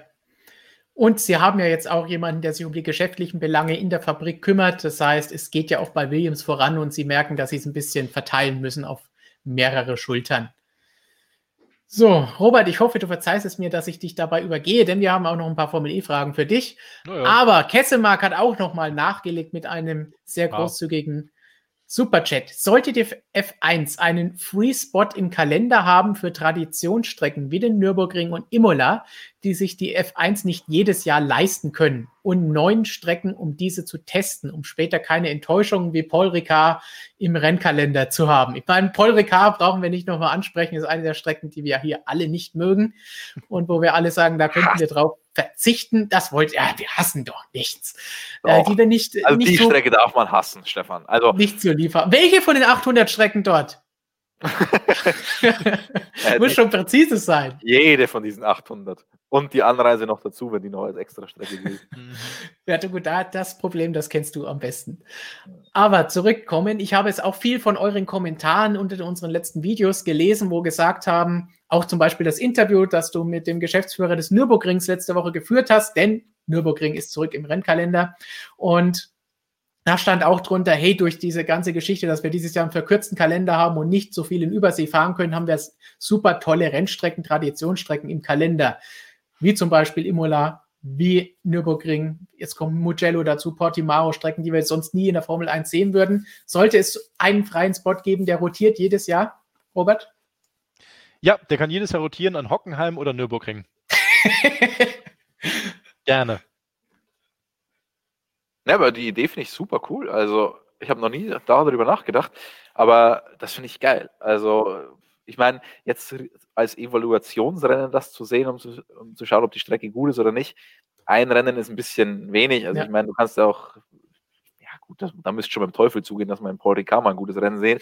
Aber es kann rein theoretisch auch passieren, dass man da mal ein gutes Rennen sieht und sich, und sich dann denkt, boah, da müssen wir jetzt jedes Jahr fahren. Ähm, ich würde es nicht unbedingt zur Evaluierung hernehmen, aber einfach um Strecken die Chance zu bieten, die es sonst nicht hätten. Du, du kannst ja ein Geschäftsmodell machen, mit dem das Ganze 0 auf 0 aufgehen wird. Dass du sagst einfach, die zahlen nichts dafür. Du zahlst, was weiß ich, ganz normal die Streckenmiete, was halt kostet, und dafür kriegt die Formel 1 die kompletten Einnahmen der Fans. Ähm, Fände ich zum Beispiel, ist generell eine Idee, die man überlegen könnte, dass, dass die Strecke nicht mehr selbst als Promoter auftritt. Aber diese Idee finde ich richtig geil. Dann hast du immer eine andere Strecke, hast jedes Jahr irgendwas anderes, äh, freust dich wieder über irgendeinen geilen historischen Ort. Finde ich geil. Also werde ich mal so weitergeben an entsprechender Stelle. Platzier das mal an den richtigen Stellen. Dann würde ich noch den Norrisring noch einwerfen. Formelautos können da auch fahren. Also. Ach, klar. Formel 1 hat da Rundenzeiten von 23 Sekunden oder was? ja, dann ist es so. Stell dir mal Grosjean vor, die Bremsen sind dort das große Thema. Wie soll das funktionieren? Oh Gott, ja, dann, dann wahrscheinlich doch nur eine Zuschauer aus Sicherheitsgründen. Ja, gut. ja, sonst liegt der gleich im Dutzendteich. ja. Da war ich übrigens. Aber, aber die Formel 1, die kann doch da gar nicht fahren, weil Marco Wittmann da nicht fährt. Und was sollen die TV-Sender dann anderes in der Vorberichterstattung bringen? Also, Marco Heimspiel. Wittmann im, im, im, heimischen Karosseriebetrieb, das kann die Formel 1 nicht toppen. Also. Ist ein richtiges Argument, dem stimme ich zu. Nächste Frage. Nächste Frage, wenn wir bei der DTM jetzt schon sind. Eine Frage, die schon 800 Millionen Mal im Chat gestellt wurde. Ich habe sie immer ignoriert, aber Robert, jetzt musst du sie beantworten. Max Power fragt, wo kann man sich die DTM Trophy ansehen im TV oder Stream? Es wurde ja oft gefragt, diese DTM Trophy, was ist das, wie toll wird das? Sag es uns. Ja, die Information hat mich tatsächlich auch interessiert. Äh, ich habe sie aber die Antwort nur ganz kurz lesen können heute. Also, die DTM Trophy kann man sehen ähm, über den Livestream auf der neuen OTT-Plattform der DTM. Dieser soll kostenlos sein, das hat man letztes Jahr schon mal angekündigt. Ähm, Gab es zu den Fuji-Rennen im November 2019. Da soll jetzt auf dieser Plattform ähm, sollen auch die, die DTM-Trophy äh, laufen tatsächlich. Ähm, ich hätte mir gerne noch ein bisschen Fan-TV, auch ohne Fans, aber trotzdem so ein bisschen Stimmung aus dem Fahrerlager gewünscht mit den Kollegen Oliver Sittler und auch Richie Reichert. Ähm, Wird es dieses Jahr leider nicht geben. Schade, gut, dafür kann man sich die DTM-Trophy anschauen. Ähm, und dazu natürlich dann auch noch gerne die äh, ADAC GT4 Germany, denn die fahren relativ zeitgleich am Wochenende. Die DTM in Spa und die DTM Trophy auch in Spa und das ADAC GT Masters auf dem Lausitzring. Also, feel free. Äh, ihr habt große Auswahl am Wochenende. So, dann. Destruktor fragt, glaubt ihr, dass Hamilton nochmal verlängert? Oh, eine gute Frage, denn bei Mercedes wurde zwar, der Doktor hat geleakt in unserem Interview mit Christian, könnt ihr auch auf diesem Kanal euch anschauen, dass Bottas ja schon verlängert hat, auch wenn es offiziell noch nicht bekannt gegeben wurde. Aber Hamilton, soll, wird Hamilton nochmal verlängern? Machen wir doch eine kurze Umfrage im Chat. Macht ihr den Daumen hoch und runter, unser berühmt-berüchtigtes Spiel? Verlängert Hamilton ja oder nein? Was sagt ihr, Christian? Daumen, Daumen hoch. Genau. Also alles andere würde mich wundern. Gut, dann sind wir uns da, denke ich, hier unter uns einig. Ich kann mir auch nicht vorstellen, dass er die Saison jetzt hier beendet und dann nur noch Demonstrationen besucht oder so, sondern der wird auch nächstes Jahr eine volle Saison fahren wollen und nochmal allen zeigen wollen, dann vielleicht 2022 mit dem neuen Reglement, wer aus seiner Sicht der Beste ist. So, das war doch schön. So kann man schnelle Fragen beantworten. Music and More hat uns auch noch mit einer Frage versorgt. Wie denkt ihr, werden sich die Kräfteverhältnisse verhalten nach 2022? Wird es wieder so sein, dass ein Team alles dominiert? Wird es eventuell ein zweites Braun-Team geben? Er meint da wahrscheinlich im Sinne von, dass irgendetwas Neues einen Doppeldiffusor erfindet und dann allen davon fährt. Es kann immer sowas passieren, wenn ein neues Reglement ist lässt sich natürlich vorher schwer vorhersagen. Dass das Feld, das jetzt nach mit Jahren des stabilen Reglements näher zusammengerückt ist, vielleicht wieder weiter auseinandergeht, das befürchte ich. Christian? Ja, es wäre es wär tatsächlich für die Formel 1 ziemlich peinlich, wenn sowas passieren sollte. Denn man hat jetzt so viele Ressourcen in, in die Findung des Reglements für 2022 gesteckt. Man hat da auch wirklich so eine Phase eingeführt, bei dieser Reglementsfindung, die heißt Break the Rules, also wo man schaut, wie man die Regeln irgendwie geschickt umgehen kann und hat sich da mit den Teams wieder zusammengesetzt. Natürlich funktioniert das nicht so, dass du, dass du, dass dir die Teams sagen, ah, wir haben da ein Schlupfloch gefunden. ja. ähm, Wäre natürlich schön dumm. Aber man hat da so viel Energie reingesteckt, dass wenn wirklich so ein Schlupfloch da sein sollte, wie der Doppeldiffusor, ah, dann ähm, würde ich schon an allem irgendwie zweifeln. Dann würde ich an dieser ganzen Formel 1-Struktur zweifeln, an den ganzen Ressourcen, die man da reingesteckt hat. Erstmals aus Formel 1-Sicht, dass man da so viel Geld äh, in die Hand genommen hat, Windkanal-Tests gemacht hat und so weiter. Also ich hoffe es mal, also ich kann es mir schon vor, ne, wobei kann ich mir vorstellen, dass es weiter auseinandergeht, um ehrlich zu sein, nein, weil das mhm. Reglement so viel restriktiver ist, ähm, du so viel stärker eingeschränkt bist, dass du gar nicht mehr so, so einen großen Unterschied vielleicht machen kannst. Das Ziel ist ja, dass du du kannst schon noch einen Unterschied machen als Konstrukteur, das soll ja weiterhin so sein, aber das soll einfach nicht mehr zu groß sein. Und ähm, ich hoffe, das geht auf, weil dann kann halt auch mal ein nicht so gutes Team, ein nicht so gut ausfinanziertes Team an einem guten Tag mal Mercedes vielleicht sogar schlagen, wenn die einen schlechten Tag haben. Also so ist zumindest die graue Theorie. Ich hoffe, dass es so kommen wird. Ob es dann so kommt, weiß ich nicht. Aber ich glaube, dass es so einen extremen Fall wie bei Braun einfach nicht mehr geben wird. Also das erwarte ich jetzt auch nicht so einen extremen Fall oder dass da irgendein Team so weit vorne weg ist. Aber, oder durch eine Erfindung, dass es die geben wird, das glaube ich nicht. Dass es ein bisschen weiter auseinandergehen wird, das befürchte ich schon, wenn uns die Vergangenheit und all die Regelumbrüche was gelehrt hat. Aber ich hoffe, dass es, dass sich die ganzen Windkanalstunden, die du angesprochen hast, irgendwie bezahlt machen und dass die Teams trotzdem näher zusammen sind als nach dem letzten Regelumbruch. Ich sehe es ein bisschen anders. Uh, du siehst es anders. Ei, ja, ein bisschen zumindest in dem Sinne dieses, ähm, ich kann mir durchaus vorstellen, dass wieder irgendein Ingenieur oder ein Ingenieursteam etwas auch innerhalb des Reglements und vor allem auch da im grauen Bereich sich irgendwas austüffeln wird. Das sagen wir im Motorsport durch alle Rennserien hindurch seit Jahren. Nein, nein, das ist jetzt äh, sowas, so, so, so ein Doppeldiffusor oder so wird es nicht mehr geben. Ich habe es erlebt letztes Jahr in der Formel E bei Nissan, wo man auch gesagt hatte, wieso, das sind doch alles Einheitsautos. Was haben sie gemacht? Sie haben es geschafft, einen jetzt so kurz erklärt Doppelmotor zu bauen. Das hat kein anderes Team geschafft. Damit wären sie am Ende beide noch Meister geworden, wenn die Kiste etwas stabiler gewesen wäre, etwas zuverlässiger. Also ich, ich bin immer wieder beeindruckt von, von Ingenieurskunst, äh, gerade im Motorsport und ich glaube, daran ist auch so ein bisschen der Reiz. Das haben wir jetzt in dem DAS wieder so ein bisschen gesehen. Auch was hat keiner mit gerechnet. Also da wäre wär ich tatsächlich vorsichtig. So, weil du jetzt schon geantwortet hast, bekommst du gleich die nächste Frage. Kessemark sagt, damit Robert nicht zu kurz kommt. Formel E am Norrisring. Wie schaut's mit Sarajevo aus? Und gibt es Neues über die Zukunft der DTM? Und was ist euer Lieblingsbier? Wenn Robert nicht Bitburger sagt, bin ich enttäuscht. Ich glaube, bei dem letzten Teil wirst du definitiv zustimmen. Ja, Kessemark, vielen Dank wieder. 20 Euro, Wahnsinn. Ähm, nein, Bitburger. So, die Frage ist beantwortet. Eine andere Antwort gibt es auch nicht. Während ich nämlich gerade hier Christian mal schnell mute. ja, ja, ja, ich nämlich Auch Der Robert ist einfach ein Saupreis durch und durch. Ich erinnere mich an ja. Jetzt ist er, da haben wir wieder Tonprobleme irgendwo. Der ist ja richtig unglücklich. So, aber ich bin ja kein Unmensch. Ich, also, ich, ich, erinnere mich noch an eine Weihnachtsfeier in einem tollen Münchner Lokal. Da gab es die ganze Palette an wunderschönen lokalen Bieren. Ach, da ist schon wieder der Ton weg. Das ist ja.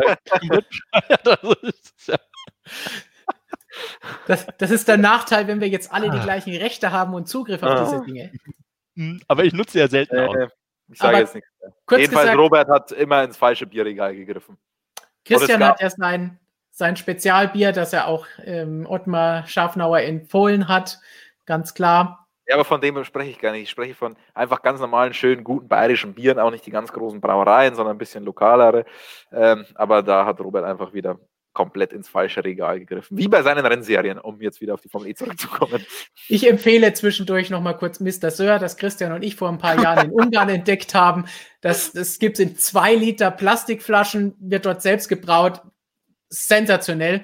Ähm, wer mal in Ungarn ist, sollte sich das in Budapest rein, reinziehen. Robert, kurze Antwort auf deine Fragen zur Formel E am Norrisring und Sarajevo können wir gleich abhaken. Genau, was passiert, wenn ich hier rechts auf diesen Remove-Button klicke, da wo das Bild von Christian angezeigt wird? Die Frage, die wäre mir auch ein paar Euro wert tatsächlich. Also, Formel E am Norrisring, ja, die ähm, Diskussion gab es vor ein paar Jahren schon mal tatsächlich, Ende 2017 oder 2018, wenn ich richtig im Kopf habe.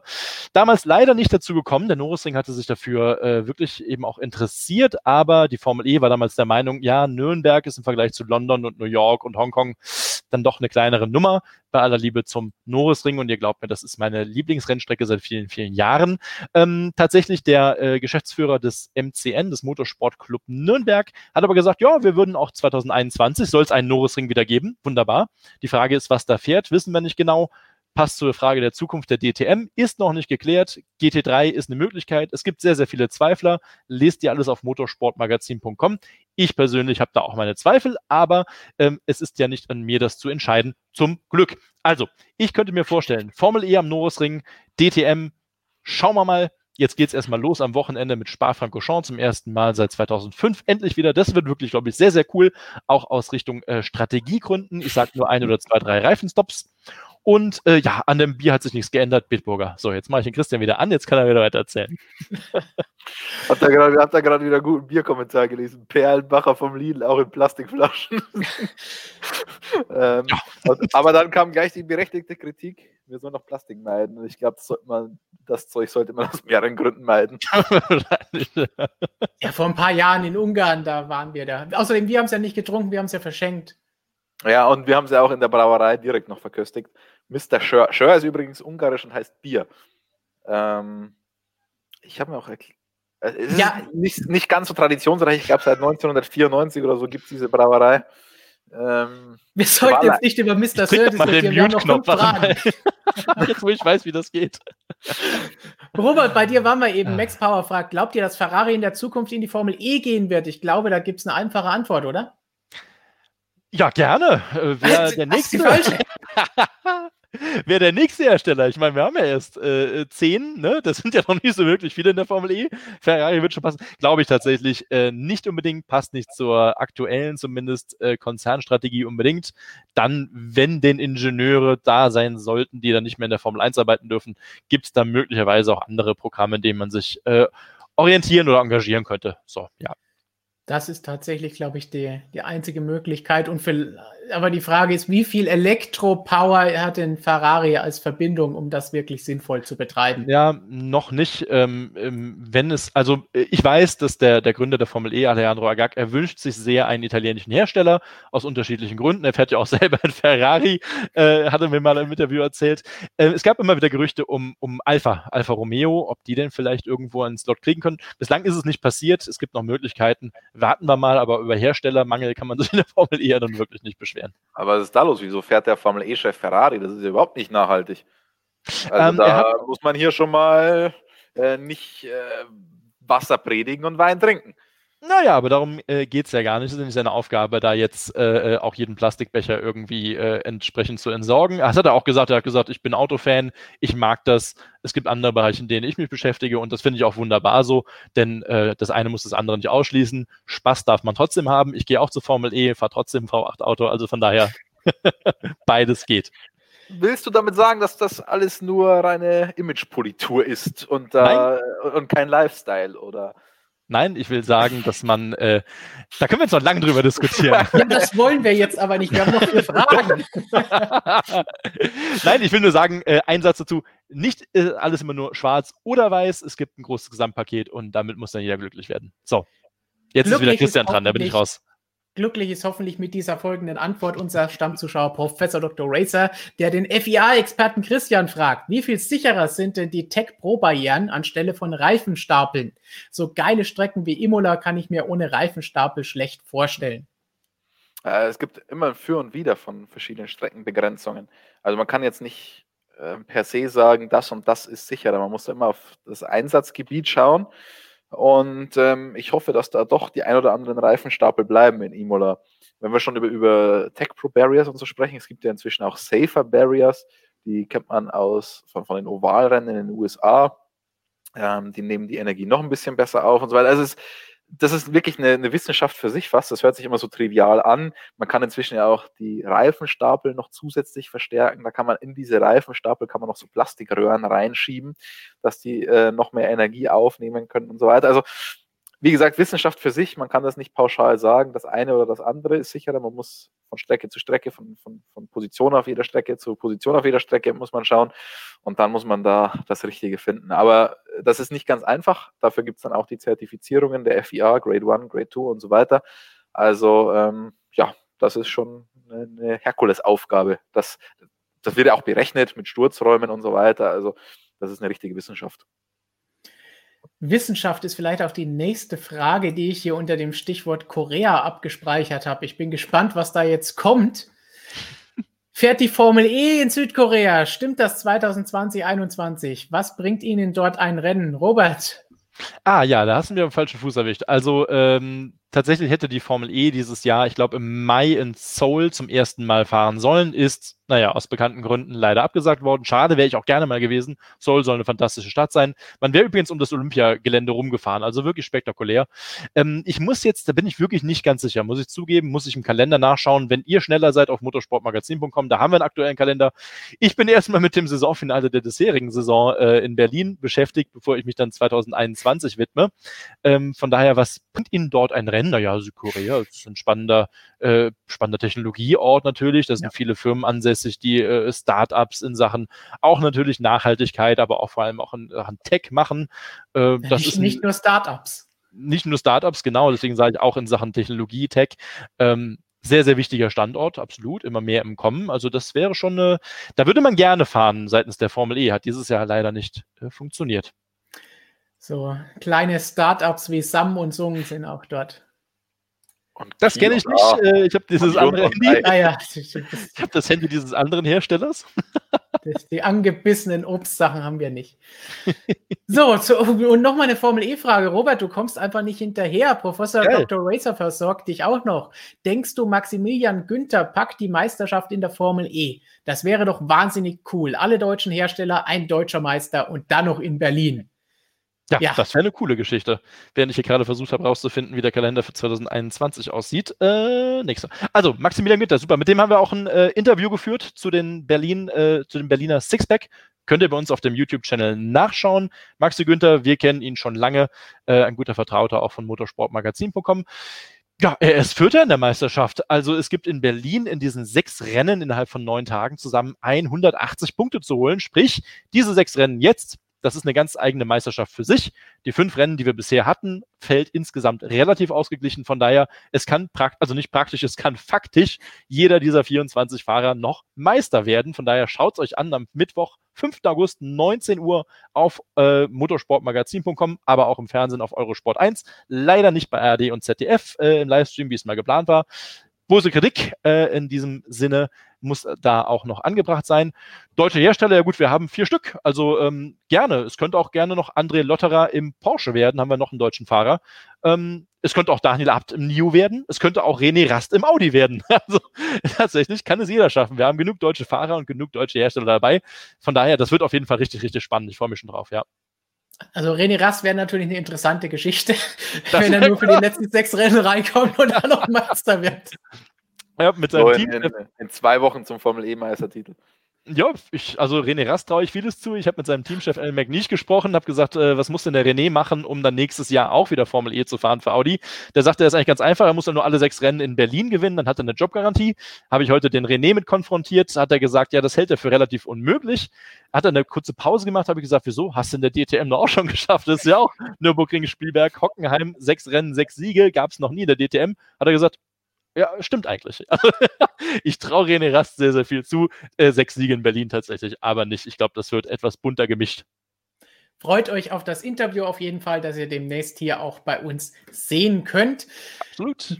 Max Power wirft noch eine Frage ein. Patrick Dempsey macht ja noch was im Motorsport. Da bin ich jetzt völlig überfragt. Hat einer von euch ansatzweise eine Ahnung, ob er noch irgendwo Supercup fährt oder so? Wenn man ja. jetzt böse ist, könnte man sagen, hat er jemals was richtig im Motorsport gemacht? äh, hat er tatsächlich, ja. Ist ein äh, sehr wichtiger Investor. Ich habe ihn letztes Jahr zuletzt getroffen in der Porsche Hospitality bei den 24 Stunden von Le Mans. Ähm, andere äh, Kolleginnen fanden das noch ein bisschen spannender, äh, ihn mal zu sehen als ich. Ich bin hier so der große Fan von, ich glaube, McDreamy oder wie hieß das damals nochmal? Emergency Room, ich bringe das immer durcheinander. Ähm, trotzdem, äh, Dempsey Proton Racing gibt es weiterhin in, auf der Langstrecke mit dem gewohnten Porsche. Ähm, super coole Sache. Also ja, er macht was im Motorsport. Äh, ich glaube, selber fährt er zuletzt halt ein bisschen weniger, aber mit seinem Team eben Dempsey Proton mit den neuen Elvern da immer in Le Mans am Start. Äh, ähm, das ist schon eine, eine, tolle Sache, ja, auf jeden Fall. Hm.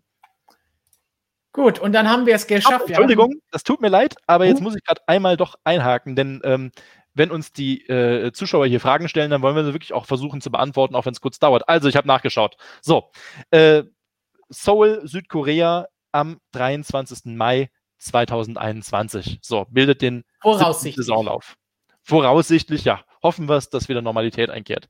Aber jetzt haben wir die Frage auch beantwortet. Also 2021 soll es dann endlich soweit sein mit Soul und der Formel E-Premiere. Genau, dann fehlt uns nur noch Sarajevo, aber da arbeitest du dran und das werden wir innerhalb der nächsten 100 Jahre irgendwann einmal beantworten. Du, wir haben heute Morgen erst über Rennen in Kroatien, äh, meine ich, gesprochen und ja. auch in Russland. Ähm, aber ich glaube, das würde jetzt den Rahmen sprengen. Das machen wir mal, da machen wir mal ein eigenes Video zu, Stefan, oder? Definitiv. So, jetzt haben wir hier.